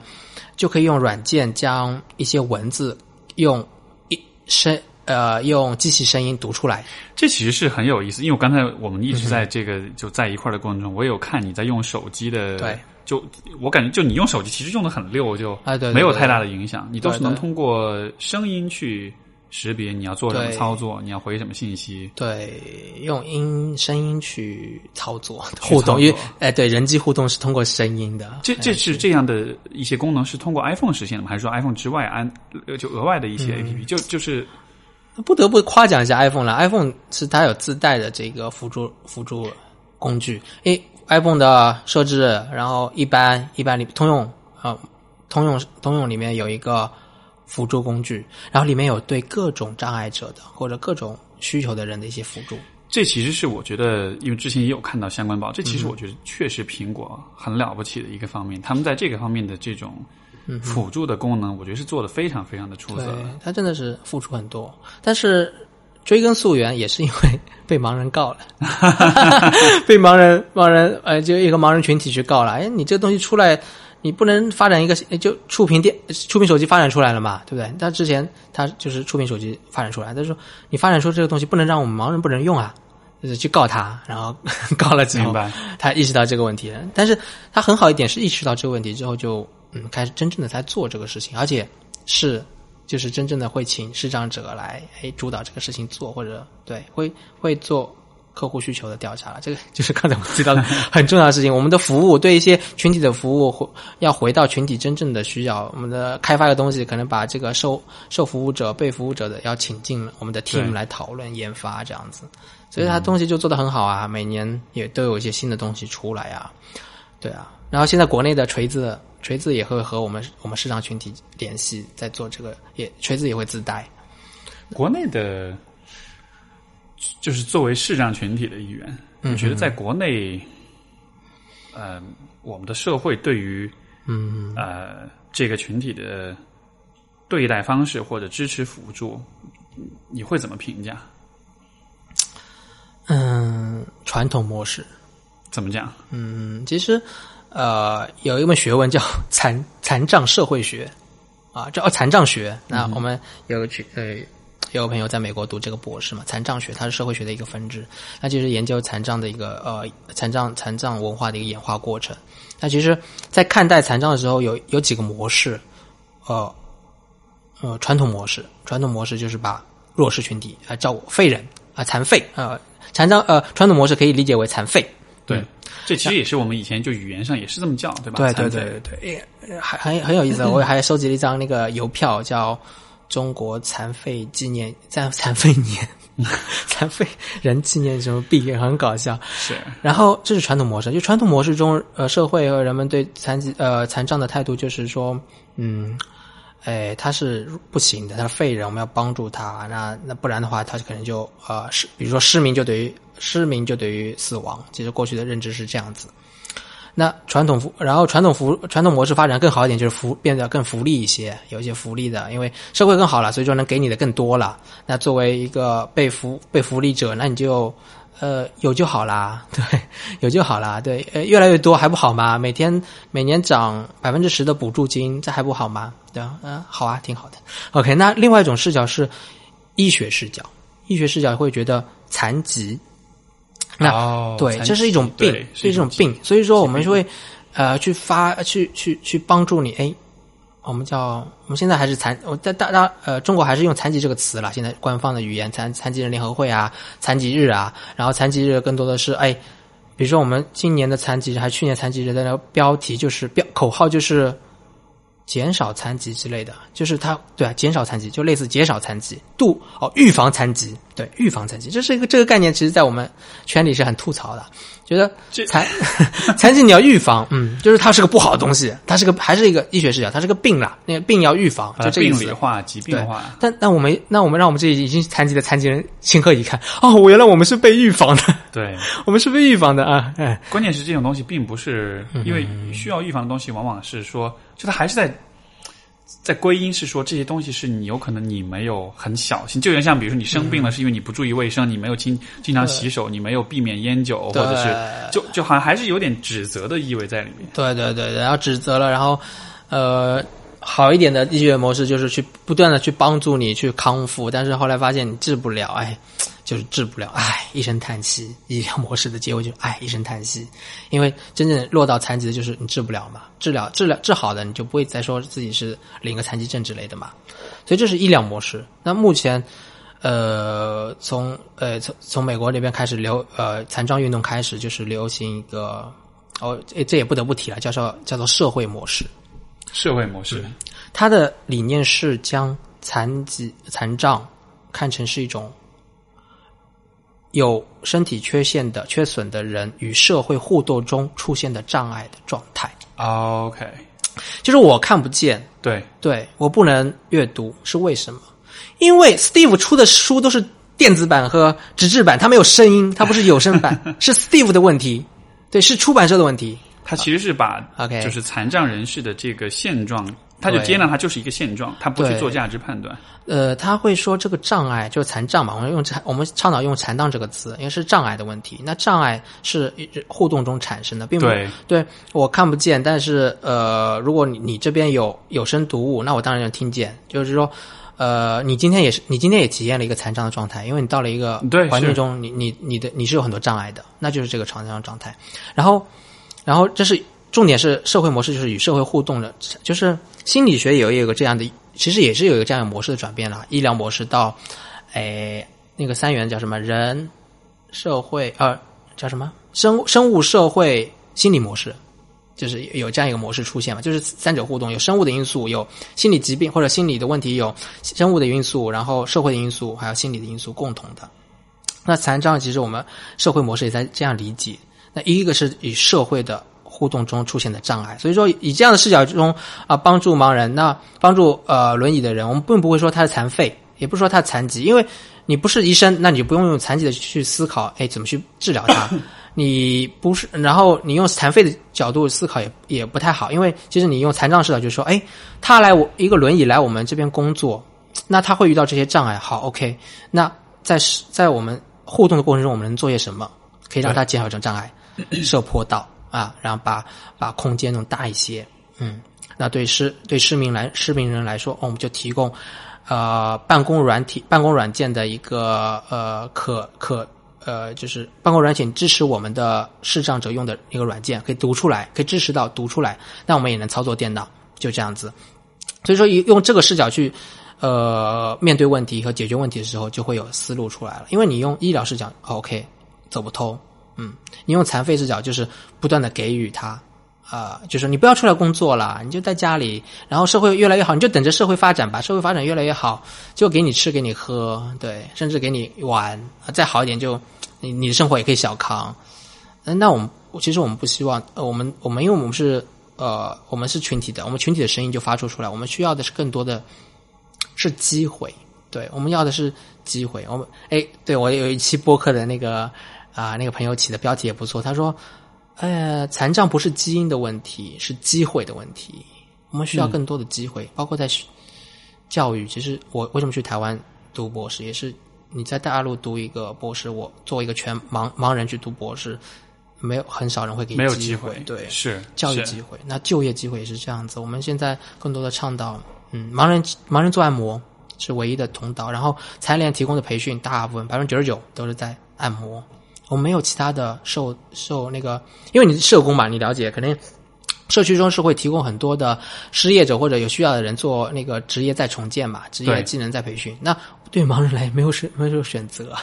所以你刚才讲，你刚才讲这个就是这种嗯呃，会让我想到说，其实对于这对于很多，包括像比如说心理疾病的治疗当中，嗯呃，至少在欧美国家都很强调社会功能的恢复。对对对它其实就是这样一个过程，就是比如说你有自闭症也好，你有精神分裂症，你有其他，你怎么能够重新把你自己整合回你的社区里面？你怎么能够恢复你的？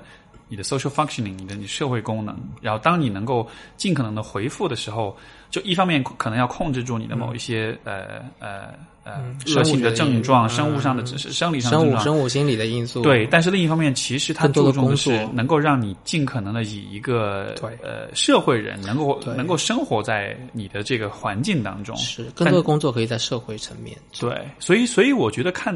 哎，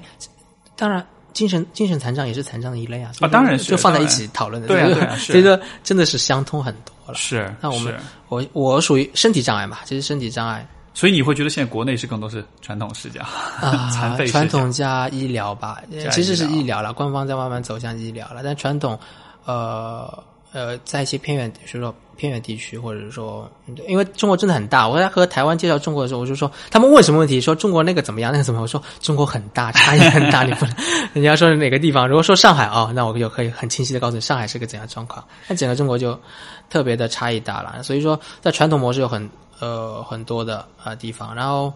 呃像很多发达地区可能医疗的状态、医疗模式会更多一些。权力者基本上是在医疗模式了，权力者是在医疗模式，是。我觉得是这样子啊。你我有这样一个疑问，我不知道你会怎么看，就是、比如说当我面对，嗯。比如当我面对你，或者比如说当这种嗯。身体功能健全的人面对残障人士的时候，我觉得多少会有一点点那种怎么讲呢？嗯。有点惶恐的心理，呀，我你懂我意思吗？就是感受到，哎。就是生怕我没有把你照顾好，有点那种有点自带内疚的感觉就好像是啊，你你已经。是。我我不确定这当中是否一定是包含着那种就是居高临下，但是我只是觉得本能会有一种感觉，就是像比如说那个，因为其实之前我有一期嘉宾是那个就是李纪元，他是做那个 Be Your Eyes 那样一个公益机构，他们是带呃就是残障视障人士领，就是带他们跑步，对，像比如说在那样的一个活动当中，我就会感觉到说，我会有一种，我会很担心我做的事情没有做到足够好，因为当时比如说刚刚去了之后，我就有一个视障人士就他他要去上卫生间，我要领他去，然后我就在那个过程中非常的小心，我就生怕领路没领好，他哪儿脚磕一下撞一下那样的，这样的这种反应，你会怎么你会怎么看？啊，这也是很深的话题。那呃，我刚才就我就想到什么说什么。第一想到的是，其实每个人的反应不同，我常常会因为这样的反应去了解这个人的一个类型，其实也是一种投射。我觉得对其实是投投射你做事的风格，我就能大概了解，然后大概知道你的性格，要看到。那呃，那这是一方面了。那一方面，如果谈到嗯，有一些惶恐的部分，我觉得这就是传统模式遗留下来的呃一些呃集体潜意识的部分吧。对，对并不是说，并不是说这不好，或者是说这是都有的。所以说我们在做志愿者培训的时候，是会做这方面的一些，诶一些觉察，让大家知道，嗯，呃，你对残障者，其实你对视障者的观察，你担心，你担心他楼梯会摔倒，你没有接触过盲人，你怎么会知道？啊，这是哪来的？这个认知哪来的？所以就是这种惶恐是一种，其实是带着你自己预设、对对对，假设的一种预判，这就是是如果我是他，我一定我有可能会怎么样？对对对对对，就是完全。然后然后你怎么知道你你又不是他？你你从来又没有试明过，你怎么知道这个？然后你又是肯定通过早期经验或者哎一些读物媒体中了解到，哎，比如说一些小说中残障的角色就是哎乞讨卖艺，所以说哎当听到哎盲人这个盲人是读博士，就那种惊讶是哪来的？他的他的对比反差是哪来的？他和博士对比的东西是什么？他没有完全没有见过，但是他的东西就是在一些，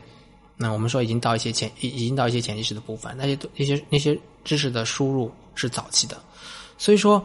这很有意思啊。如果你有一天不说你不行，呸呸呸，如果如果有中途失明的人，那我我会做中途失明的心理的重建工作嘛。那中途失明的人在很失明后，他走不出来，他甚至不愿意告诉别人自己看不见了，不愿意告诉自己是残障者，不愿意拿起手杖。那这些不愿意、这些抗拒是什么？好，抗拒的我们会谈到身份认同这个概念，但我不喜欢这个概念。但是，OK，他他不想承认，他不想让别人知道为什么？因为他觉得这个是个不好的东西。为什么不好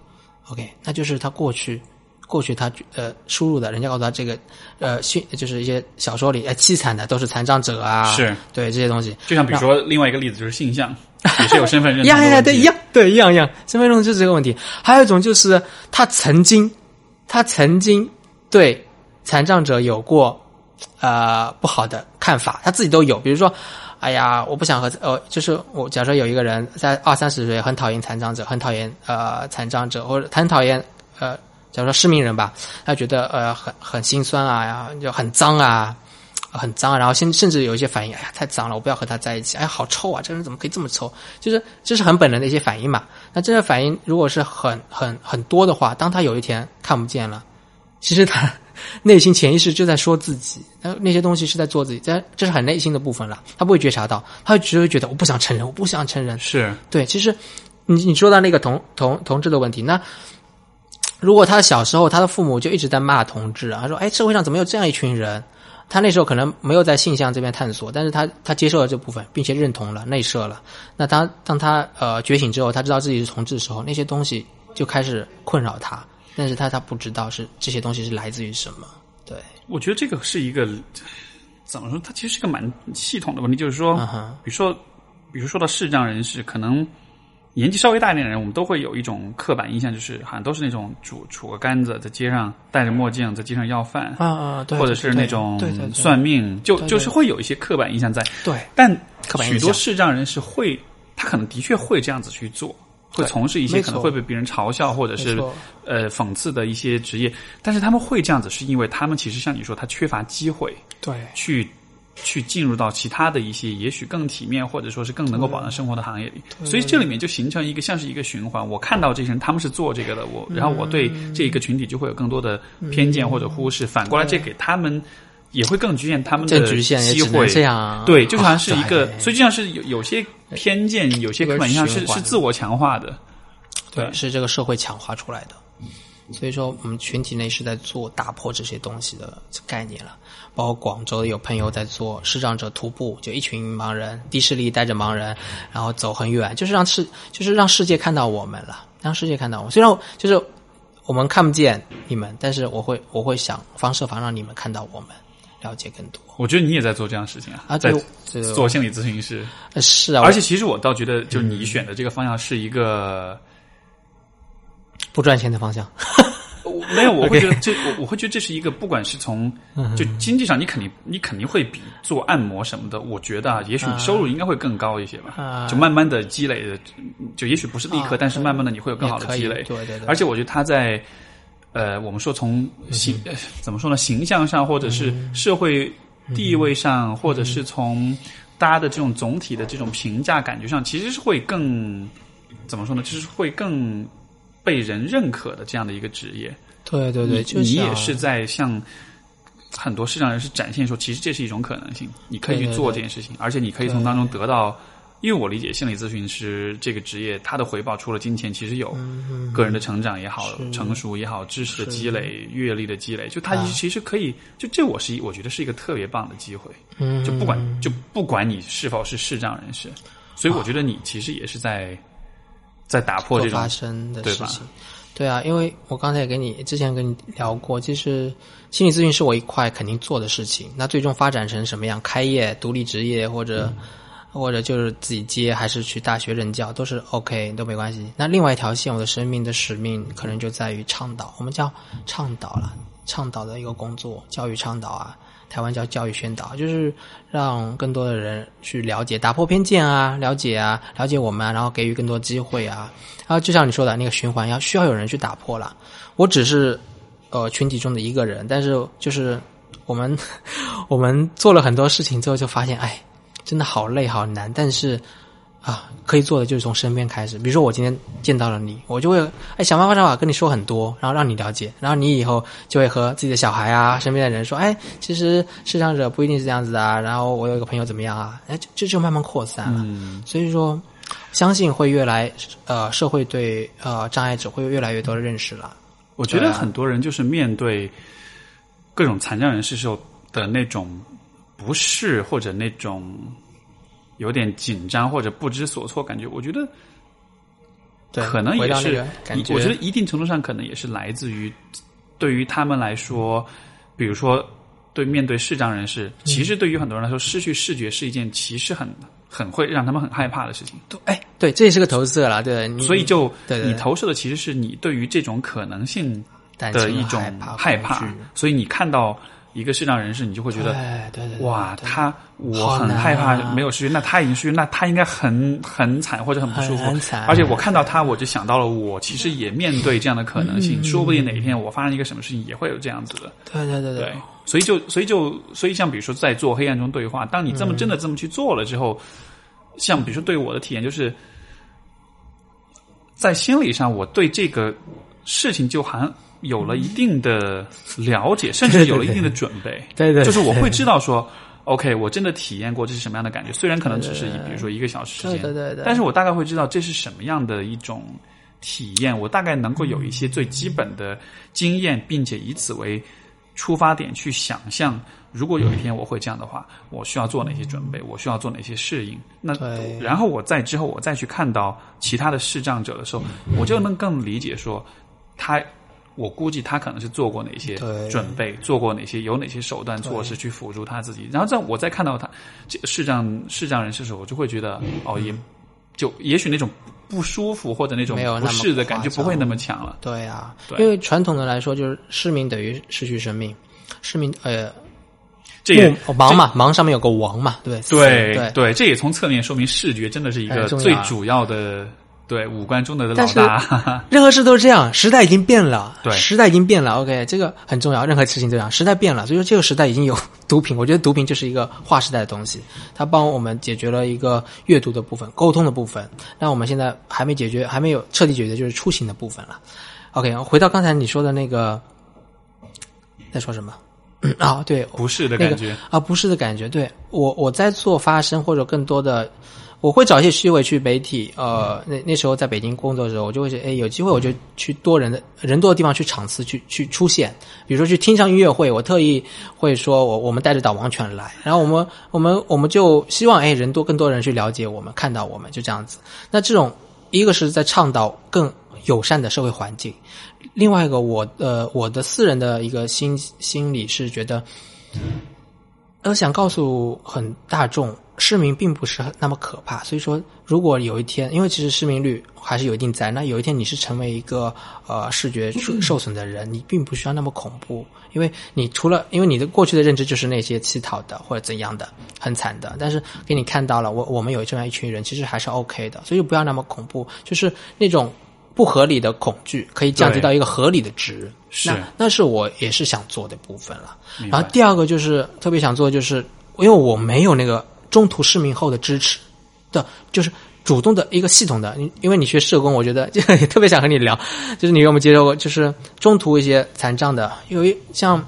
呃很多健全的地方是有呃健全的系统去支持的嘛。一个社工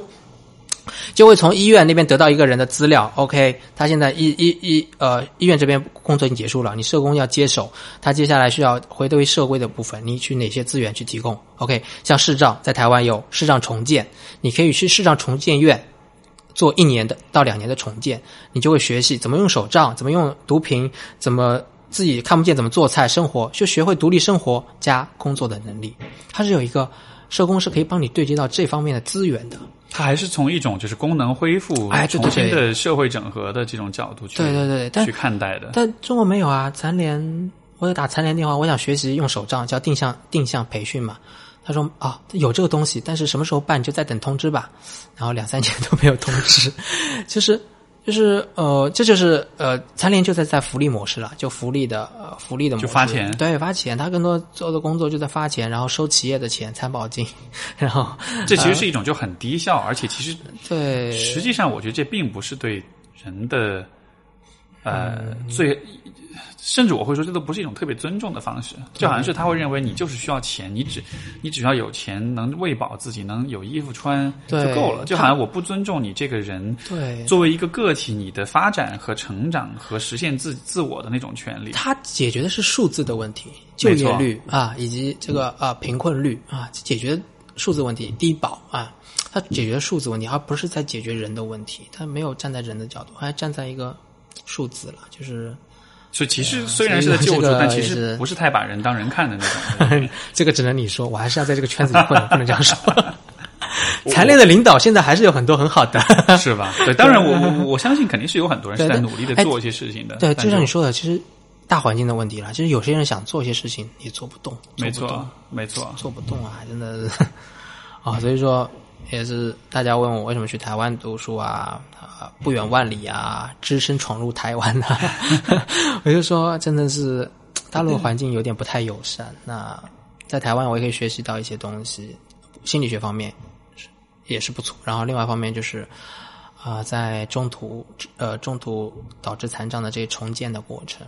我希望也会今后也会做一些事这个部分了，嗯，从呃一个可能更宏观的、更系统的角度去看它就是刚才说那个社会。模式啊，其实是有人在做了。然后因为你像黑暗中对话，其实也是啊，它也是这样的一个解决，从从社会、从就业，它做的很好了，我觉得对，也从教育、从从教育的层面、从公众意识的层面去做这样一个，对公众意识的层面。所以所以是很棒的一个一个一种设计。其实今年还有一个很重要的点是，刚才提到社会模式啊，它其实是有一个很重要的文件支持的，叫做残疾人啊，联合国残疾人公约，联合国残疾人公约 CCRT，呃，那这个部分它是在二零零六年联合国拟定的维护残疾人的呃权利的，叫我们分残疾人吧，那呃的一个一个公约。那中国是在二零零八年要办奥运会嘛，所以说它。好，这个是是不是有这个逻辑我不知道。其实二零零八年他也签署了，他很早就签署了啊、然后签署了之后，其实就是应该是要完呃，就是就是按照里面的一些呃意识形态去做事，但是可惜就是没有做起来。但是这个公约却影响了我们，我们直接的障碍者是接触到这个公约，就会有一些呃，我会用残障意识觉醒这个词，就是你会从过去哎自己也是传统意识、传统模式和医疗模式去看待自己的残障，但是这个社会模式没人教你。好，这个公约教你，这个公约就讲了这个社会性、社会的问，就是社与社会互动障碍中的障碍。嗯哼刚才已经说过了。还有第二个点是，残障是一种状态，是一个演化中的状态。所以说，它不是说残疾、残障、残疾人，他是一个人已经固定了，他是一个残疾，就是你这是一个状态。那你可能就像我，那我可能现在这十五年是这个状态，那我今后是不是这个状态？他不会帮你已经下定论。那你未来会不会有残障的状态？OK，不好意思，一定有。那最好状态就是你，你最后最后生命的几年，你可能需要人喂食啊，或者怎样。那像呃，其实有统计数据说，每个人人生中大概有百分之二十吧，还是百分之多少的时间都是有残障状态。例如孕妇，孕妇你的状态也是与社会互动中有很多障碍，对不对？你有很多地方不能去，有很多地方有些事情不能做啊。有时候你怀孕了去面试，受到歧视。嗯，对，那呃很多人也会有受伤的状态。哎，像就像我的督导这学期就受伤，他要他也拄拐，他有两个月拄拐的残障状态。所以说，当把残障看成一种状态的时候，也也并不是那么可怕了，也并不难以接受了。你有更多的新的思维去解决这个问题了。而且我觉得这样的角度去看残障，嗯哼，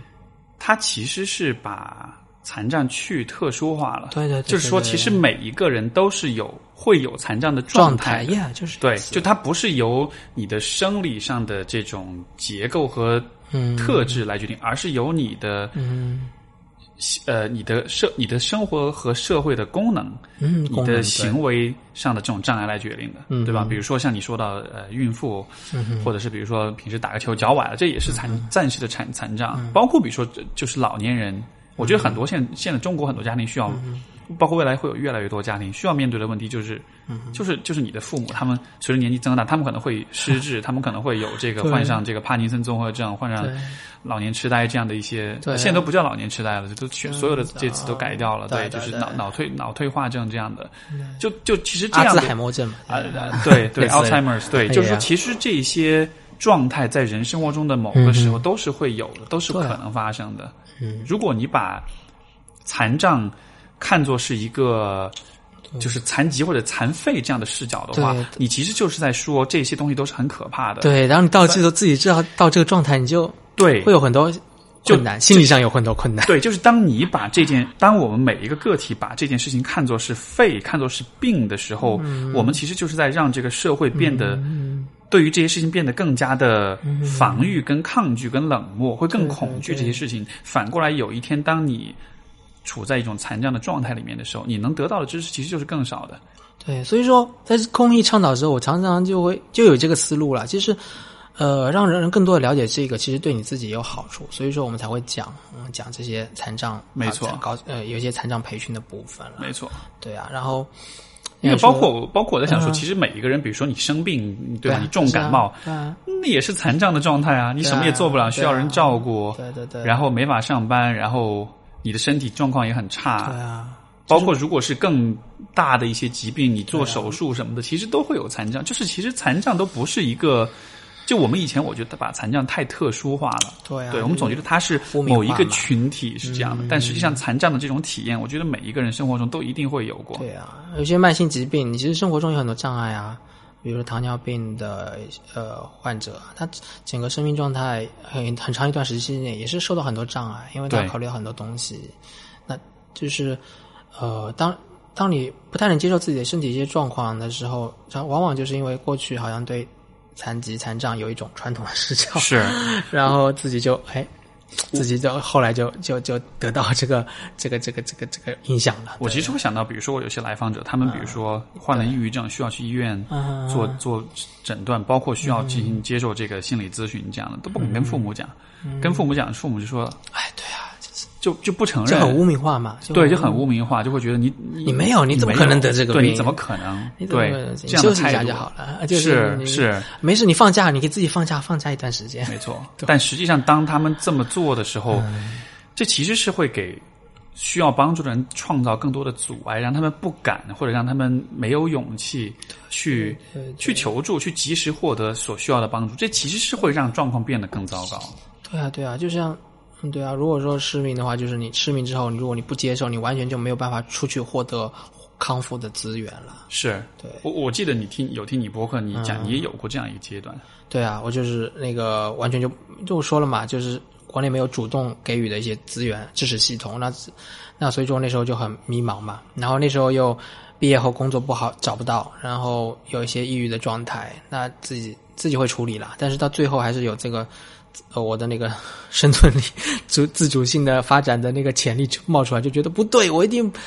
不是这样子的，应该有其他的方法。然后我就去搜索，是什么让你就是怎么说呢？这种最后又觉得啊，不，我我的人生不应该是这样的，我应该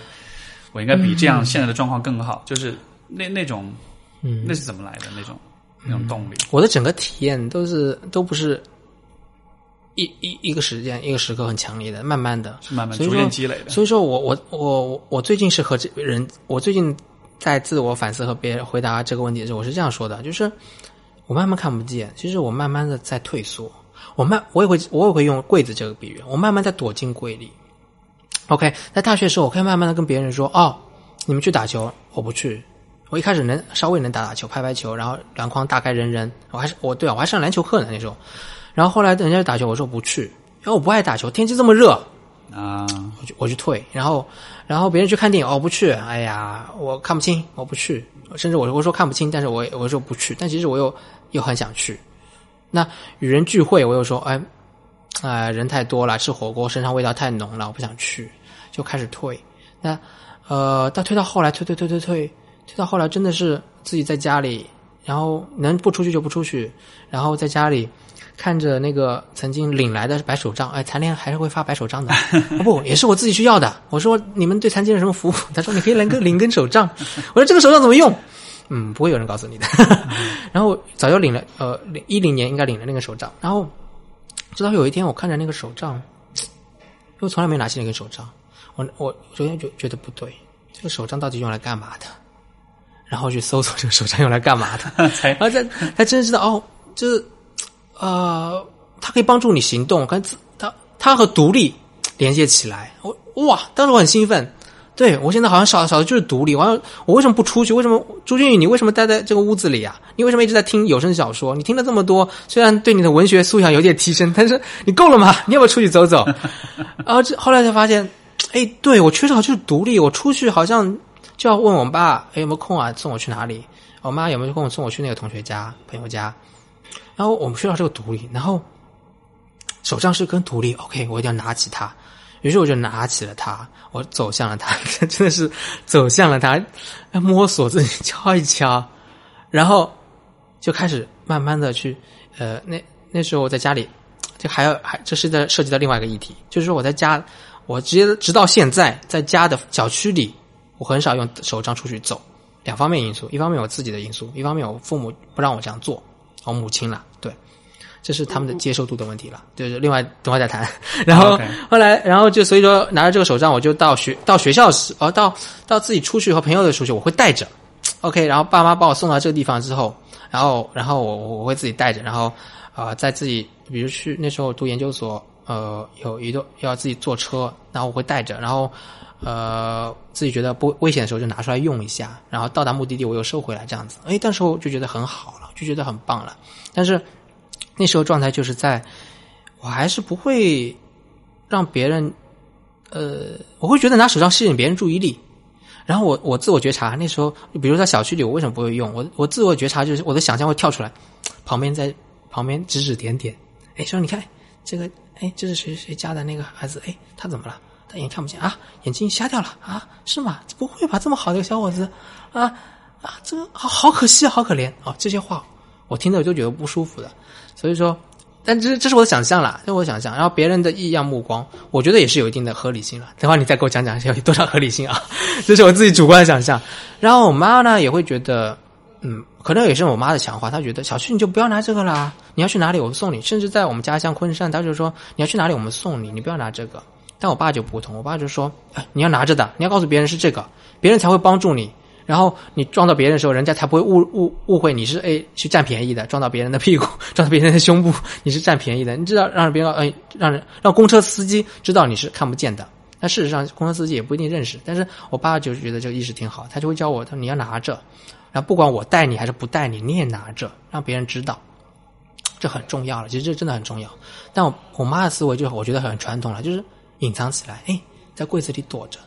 那直到直到我我会认为二零一五年是我出柜嘛，我去自己去呃北京去寻找康复资源，我觉得就开始出柜，然后练习柜外的生活，然后跟人就讲，哎，我看不见，我你可以怎么帮助？哎，Steve，哎，你可以其实把肩膀给我就好，你走我前面啊。都会告诉你，然后我跟你见面前，我告诉你，哎，我是盲人，我我看不见，这样子，我会主动的说，嗯，这这个就如果用自我认同叫身份认同的阶段来说的话，呃，如果是中度失明者的话，就有一个阶段，一开始不接受，然后到接受。到一个骄傲期，很好。哎，残障残障对残障的接受有个有个骄傲期哦，很好，很搞笑啊。就是你到一个阶段阶段，你会觉得我要我在这个群体中我很骄傲，我要第一时间告诉大家我有我有残障，然后我觉得我很特别。那其实这个很有趣。然后最后再回到一个平复区，就是真正的回到一个，就是跟有些人我还是会哎隐藏，啊，有些人我就告诉他，就是看需要，就很实际了，就是很接受的状态了。我我我我我隐藏也可以，我告诉你也可以，就像自己的一个特点，你你可以考虑你你自己的这个特点需不需要告诉别人嘛，对不对？你可以可以完全自主，不会因为一些呃偏见或者认知的一些僵化的东西去去改变你的行为，你完全是基于一个现实的考虑去，你要不要告诉别人你看得见还是看不见？嗯，所以好像这个过程中，我觉得一个很重要的变化就是。你对待你自己的方式，从最开始的那种否认跟逃避，跟那种好像会想要隐藏它，然后对隐藏了，想要隐藏它，对，因为其实你在像比如说被你母亲的那种逻辑所影响，他其实还是在那种传统视角里面认为这是废，这是这是这是很很惨的，很甚至是很羞耻，会被别人嘲笑的事情。对对对，但是就但是好像对，哎，这个还有一个传统啊，就是那个。就是家门不幸的感觉啊，就是呃，有个有家里有个残疾，好像就是上辈子造了，哎，这家人是，你看上辈子也也造了什么孽，上辈子或者这家人肯定是道德不好啊，所以说你还有报应啊，就是这个有有一些和因果报应的这种，就好像有好多的 对这种好多这种相关联的这种价值判断、道德判断在，所以我们一些心理的心理的一些疾病的状态，也是因为不难以接受，也是因为这个，因为啊，对啊，有太多的社会的污名的压力上来了，而且我觉得就这个真的可以。引申到几乎所有的疾病和残障的这种障碍上面，对吧？大家都会觉得啊，你这样一定是，可能是惨，可能家里不幸能藏就藏，对，能藏就藏的，因为就好像是在这这种家庭观念当中，家庭的不幸带来的，就家家庭的不幸带来的这种困扰，会很容易很很轻易的被人们上升到一个，也许是一个一个一个道德的层面。哦，你可能是上辈子造了什么孽，或者是，总之就是看着你不幸了，就会觉得啊，你你你活该，有点那种。有那样的一种侥幸的这种看客心理。哎，你觉得这种这种攻带有攻击性的看客心理有什么进化性心理学的溯源吗？其实我倒觉得这样子。其实我倒觉得这个可能就是和我们刚才讲的，就是那种我们看到残障人士的时候，自己的那种不安的感觉有关系。就你知道，比如说像这个这个同志圈子都会说，就说恐同即深贵嘛。对。对，我觉得是一样的道理，就是当人们看到这些事情感到有，他们表现出那种批判跟攻击性的时候，我觉得这其实是在在发泄自己的这种焦虑。就对他来说，这是一件非常可怕的事情。当他看到一件非常可怕的事情发生在另一个人身上的时候，他必须得找到一个解释，否则的话，他就必须要面对这样一种可能性：这件事情是随机的，这件事情有可能发生在我身上。你懂我意思吗？就是这其实是一种。避免自己感到焦虑的一种防御机制，对，就这样子发生一定是有原因。但是抱歉，这个宇宙是随机的，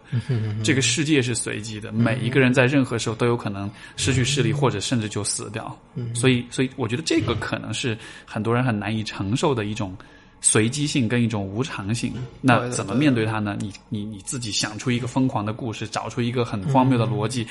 这个逻辑可能非常的愚蠢，但是你。必须得相信他，因为至少他能让你感到世界是可预知、是可把握的。嗯，就在想这些，嗯，哦，这这个这个心理机制真的也是很有意思。但这这解决你刚才说用防御机制嘛，就是一种不管怎样，就是一个心理的过程，是解决自己心理的一些焦虑了，就是在。而且我觉得这样的现象可能是就更传统一点、更年纪大一点那一代人，其实他的这种想法会越多，因为。他们，我理解他们面临的，他们面对的世界曾经是很简单的，但是他们面对的世界到了今天已经变得他们自己早就不认识了。对啊，你诶，刚想到刚才有一个点，我想说的就是，哎，我很讨厌，不是很讨厌，就是因为经常被这样说，所以说我变得有点讨厌。就是人人家会问说啊，你好厉害啊，对，你好厉害这个词啊，就是你说的，其实他他有一个投射，就是说，哎，我这样讲就是。我这样子看不见，我一定是废掉的。所以说，但是你这样子啊，就好厉害，有个有个这个部分了。哎，但是我确实觉得你很厉害，因为就我厉，这厉害不 是因为不，但是我觉得你厉害不是因为你是是，不是因为你的视障的身份，而是因为我能想象你在克服视障这件事情上，你是花了很多功夫的，啊你是你是付出过很多努力的。包括今天我去黑暗中对话，我体验过了，我还是会觉得你很厉害，因为我就想哇，如果是我的话哎，要适应这个过程，应该花很多时间去练习吧。OK 就就我就就我我我是带着那种尊重你的你的和你的付出去去看待你的，就是说去说厉害这两个字的。我能体验到你的那个尊重了，因为你不是随口说的，然后但我接受百分之五十，因为因为你你的那个百分之五十是在于还是在于说，嗯，呃，你的 suppose 是就是自己遇到这困难就没没有办法像我这样，但是我的假设是觉得，哎，任何人都可以像我这样，没有没有，其实我不会假设，就是我不不能像你这样，就是不能只是一个，我觉得就这只是一个说，我能理解这是一个就是你说的障碍，它需要很多的尝试跟努力，甚至需要经历很多的挫挫折，它才有可能被克服。这是事实。我觉得从这样一个层面来说，对，但是我认为任何人的生活都有。都任何人都可以做到，都生命中都有挫折，然后都会克服。所以说，呃，刚才说我接受百分之五十，就觉得哎，这个厉害其实 就是如果说我厉害的话，那呃，这个社会上很多人在在经历着一些困境，他们都很厉害，就他们就对或者说任何一个来访者，我就觉得他们好厉害。哎，是这个问这个问题你居然可以扛到现在，或者说，如果太说他说太强调厉害，那是不是那些还尚在这个障碍当中还没有做到很好的人，他们就不厉害了？就好像会有一个、啊对对是。那哎那那那你觉得怎么样的一个词会更好一些？因为我去我我自己其实也觉得“厉害”这个词有点嗯，就不太不太不太说起来，其实我自己说也觉得不舒服。哦，但是你觉得我我听的最暖心的话应该是说，嗯，哦，那你这样真的很不能理解。其实我我我我能理解，我因为我我也遇到一些困难，哎哦，就是一种同理的，嗯，就是就让你其实已经开始同理了，因为你知道我的你要表达厉害是在哪里，然后你说的这些克服挫折啊，克服呃克服一些困难，其实和我有些 match，但是你其实还是不知道细节。当你知道一些细节，你才知道我，你就是你说出就是。就在我们呃和亲子关系中夸小孩，你说他好棒哦，对啊，我们现在倡导的是倡导的是你要说，哎，他做了什么很棒，其实这个才是真正能到位的，那个那个那个那个啊、那个赞美才能是到位的了。如果说焦点解决的话，那个赞美是需要具体的，所以说。你只是说哦，我看到你看不见，OK，不用说了，你肯定很厉害，对，是，OK，但是你你没有到那个点，你就说厉害哦，嗯，OK，那就是一句话吧。现在对我来说就是左耳进右耳出，对。那真正聊过了，你知道我的呃，我对我慢慢消失，那我的痛苦是在哪里？哎，你知道能说出来，你觉得哎，哦，嗯，你挺厉害的，我我能感受到那个那时候你的挫折，里面的挫折，你能所以其实克服挫折。对，所以其实就是需要花时间去了解，就是你到底经历了些什么。对对对，好，那其实回到一个很朴实的问题，就是呃这种赞美太太泛滥的时候，就是就是我的那种，哎，我可能哦，对我这种我刚才说的那种讨厌的一点点感觉，可能就是也是很普世性的啦，就是任何人对于那种那种随便的那种赞美，都是觉得有点讨厌，哎，有点假或者有点哎。就从你的角度来啊，就是你觉你觉得厉害了，那是你的东西，你真没有真正的去同理到我。比如说你在你在做咨询实务中，你有没有去对啊，我们一般是在最后才会去赞美他，或者说去肯定他。哎，你哦，你真的好厉害！你听了你这个故事，然后那个赞美才真的有效。如果你一开始，你有没有试过？你你有没有对自己来访者说赞美的那种状态？你的互动，你有没有能不能能不能想到什么？我赞美来访者的时候，不就不是特别特别的多。但是当当我认为我看到他做的事情真的会让我觉得很钦佩的时候，我会把我的赞美，包括我为什么赞美他，会讲得很清楚。像比如说昨天，就就比如说昨天那个，我就有一个来访者，然后。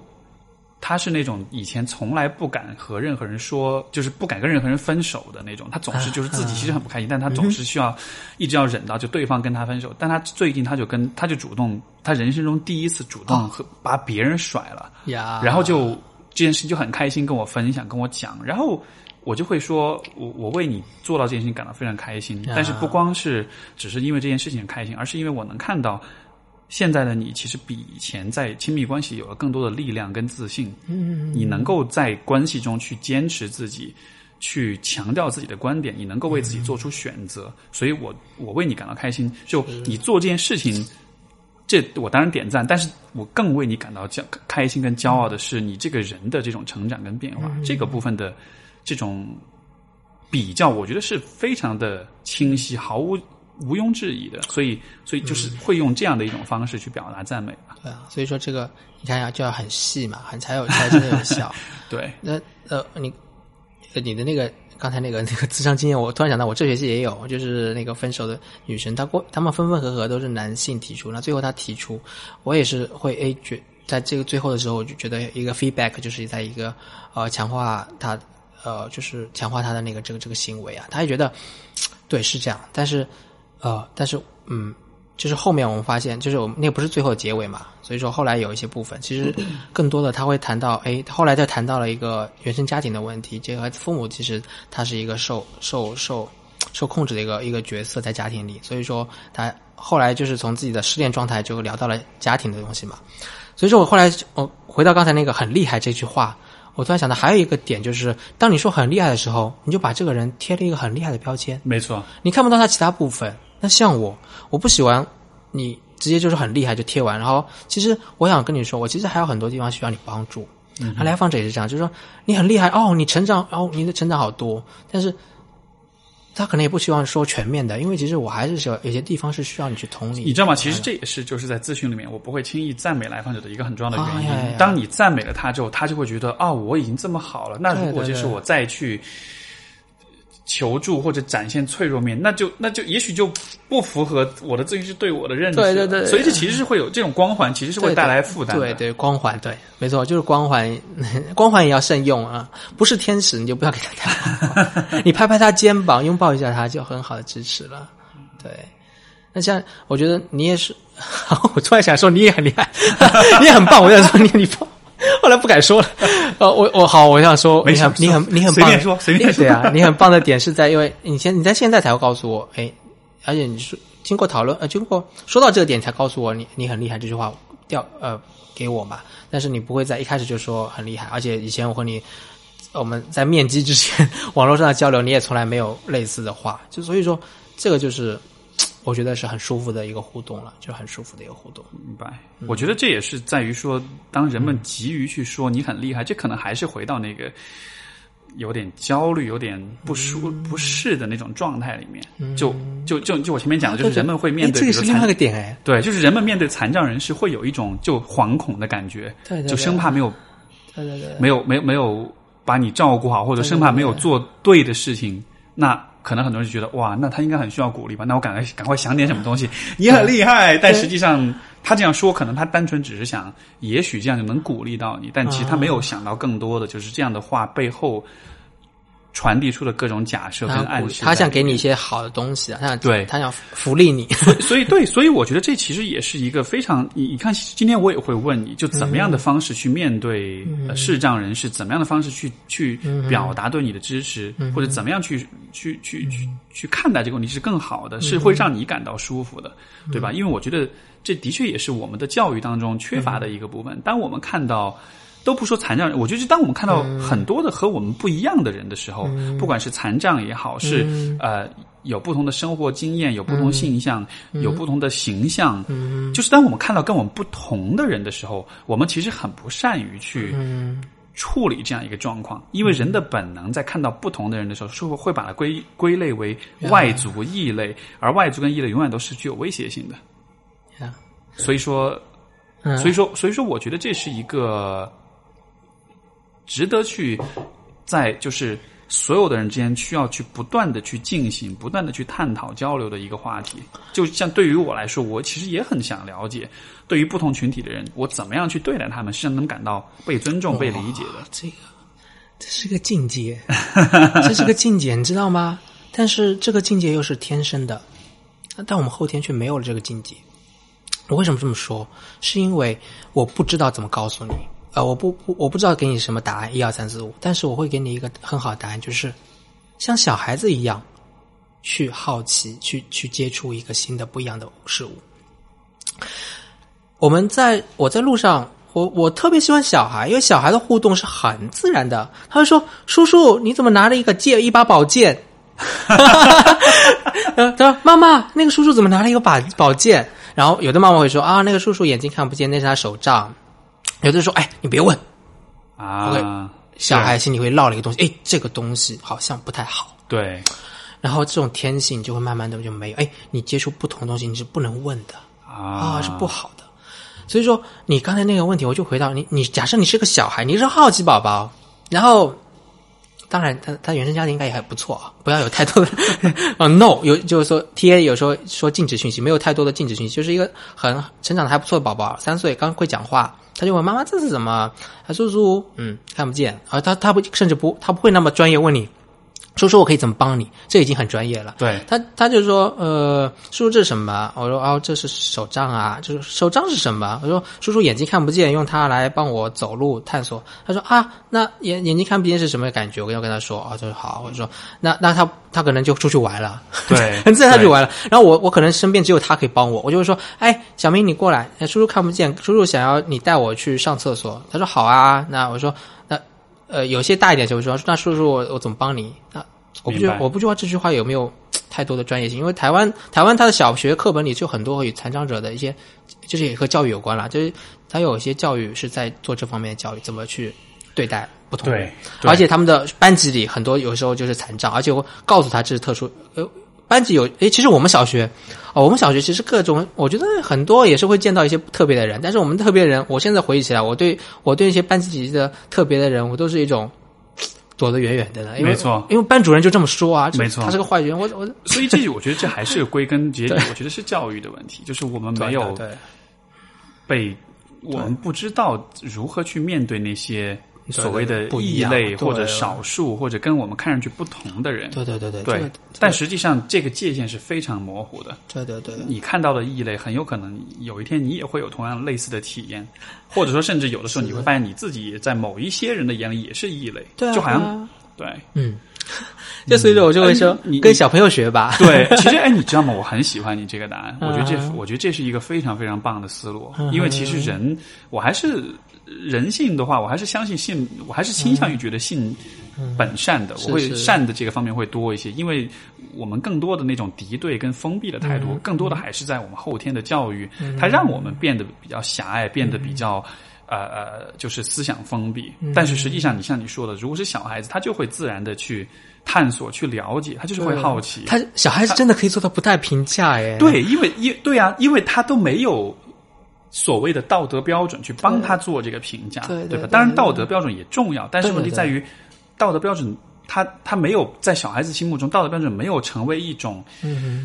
凌驾于一个个体之上的一种。绝对的权威性的这样一个东西，对，在道德跟个体之间，你还是会有一个平衡，你还是会知道说这个人是这样子的。也许大家会不喜欢他，但是我觉得他还是个人，我还是愿意以一个对待一个人的方式去看待，而不是愿意以一个对待一个罪犯、一个残疾或者是一个怪物这样的一个方式去看待他。对他没有一个鲜艳的一个一个一个假设马上跳出来，没错，他还是回到接触啊，回到最当下的接触了。许多人其实会害怕说看到残障人士会害怕去了解你的状况，会觉得说。哇，我我可能还是不要问吧，就对对吧？就很我我觉得其实很多人会有，就就都不光是面对餐，我觉得面对很多问题，人们都会有这种态度，就对对对对，还是不要问了一些特别的问题嘛。对，但实际上就我觉得你刚才提的这个角度非常的有启发，就是在于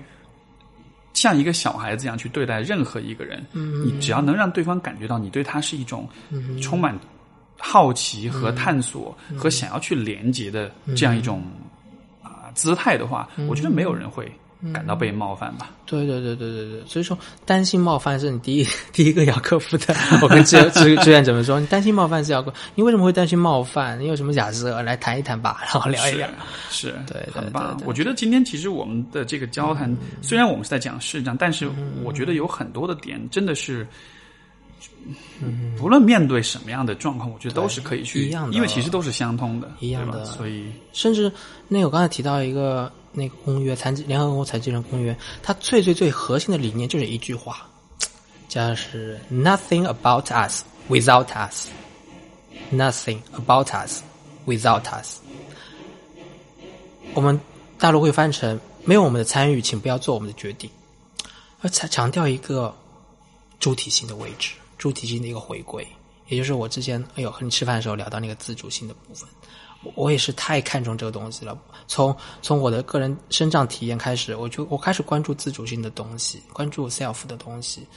然后到我的工作中，到任何的呃，甚至是可以说是一个开始有一个世界观的一个一个特点在里边了。嗯，这句话我觉得会火。嗯哼，这句话我觉得会火。你也听到这句话？好。两小时，哦，哇塞，好快，就我就感觉到变灰暗了。感觉到对，嗯。天黑了。嗯对呀，，我非非这个俊逸真的非常感谢你的这个分享，而且我其实，嗯。我觉得今天下午这个黑暗对话，包括今天跟你的聊天，真的是让我，嗯，对很多你有有更深的这种思考。尤其是我觉得你你给了我一个很、嗯很生动、很直接的这样的一个一刻吧，可以说是让我知道说，嗯，就是因为这其实是一个，虽然我一直也关注各种各种群体的这种权益啊、平权啊，他们的这种嗯啊、但是就但是我觉得能够从你的很个人的角度去看这个问嗯题，我这非常非常的有启发性。嗯，好的，如果如果大家想要跟你有更多的交流，是可以怎样找到你？比如说你的如果是喜马拉雅上喜马拉雅上听到我的话，就可以关注我吧。我就要叫俊逸周易吧，用户名是这个。然后我的我有一个专辑，也是因为我是 Steve 的粉丝，后来我就觉得 Steve 说：“哎，你你喜欢这种东西，说不定你也可以做啊。”我说：“哎，对啊，我干嘛不做？”对，然后我就做了一个两岸无障碍的，是关于哎这个节目叫《两岸无障碍》，对对，节目叫两岸无障碍。在喜马上面搜就能搜到。对对对，然后这个节目不一定大家有兴趣，但是 可以通过这个节目找到我了。是对对因为这个节目其实是你是跟很多就是这个障碍群体啦，特殊相关的一些人士去聊很多的问题，嗯、对吧？对对对对也是闲聊的形式。闲聊的形式 非常棒，非常棒对对对。好啊，这个名字我回头我会放在那个节目的那个介绍里面。好啊，谢谢。好的，非常感谢，非常感谢。好，那就感谢俊逸，我们今天的节目就到这里。谢谢 Steve，好，谢谢。那各位听众，我们下周再见，拜拜拜 thank you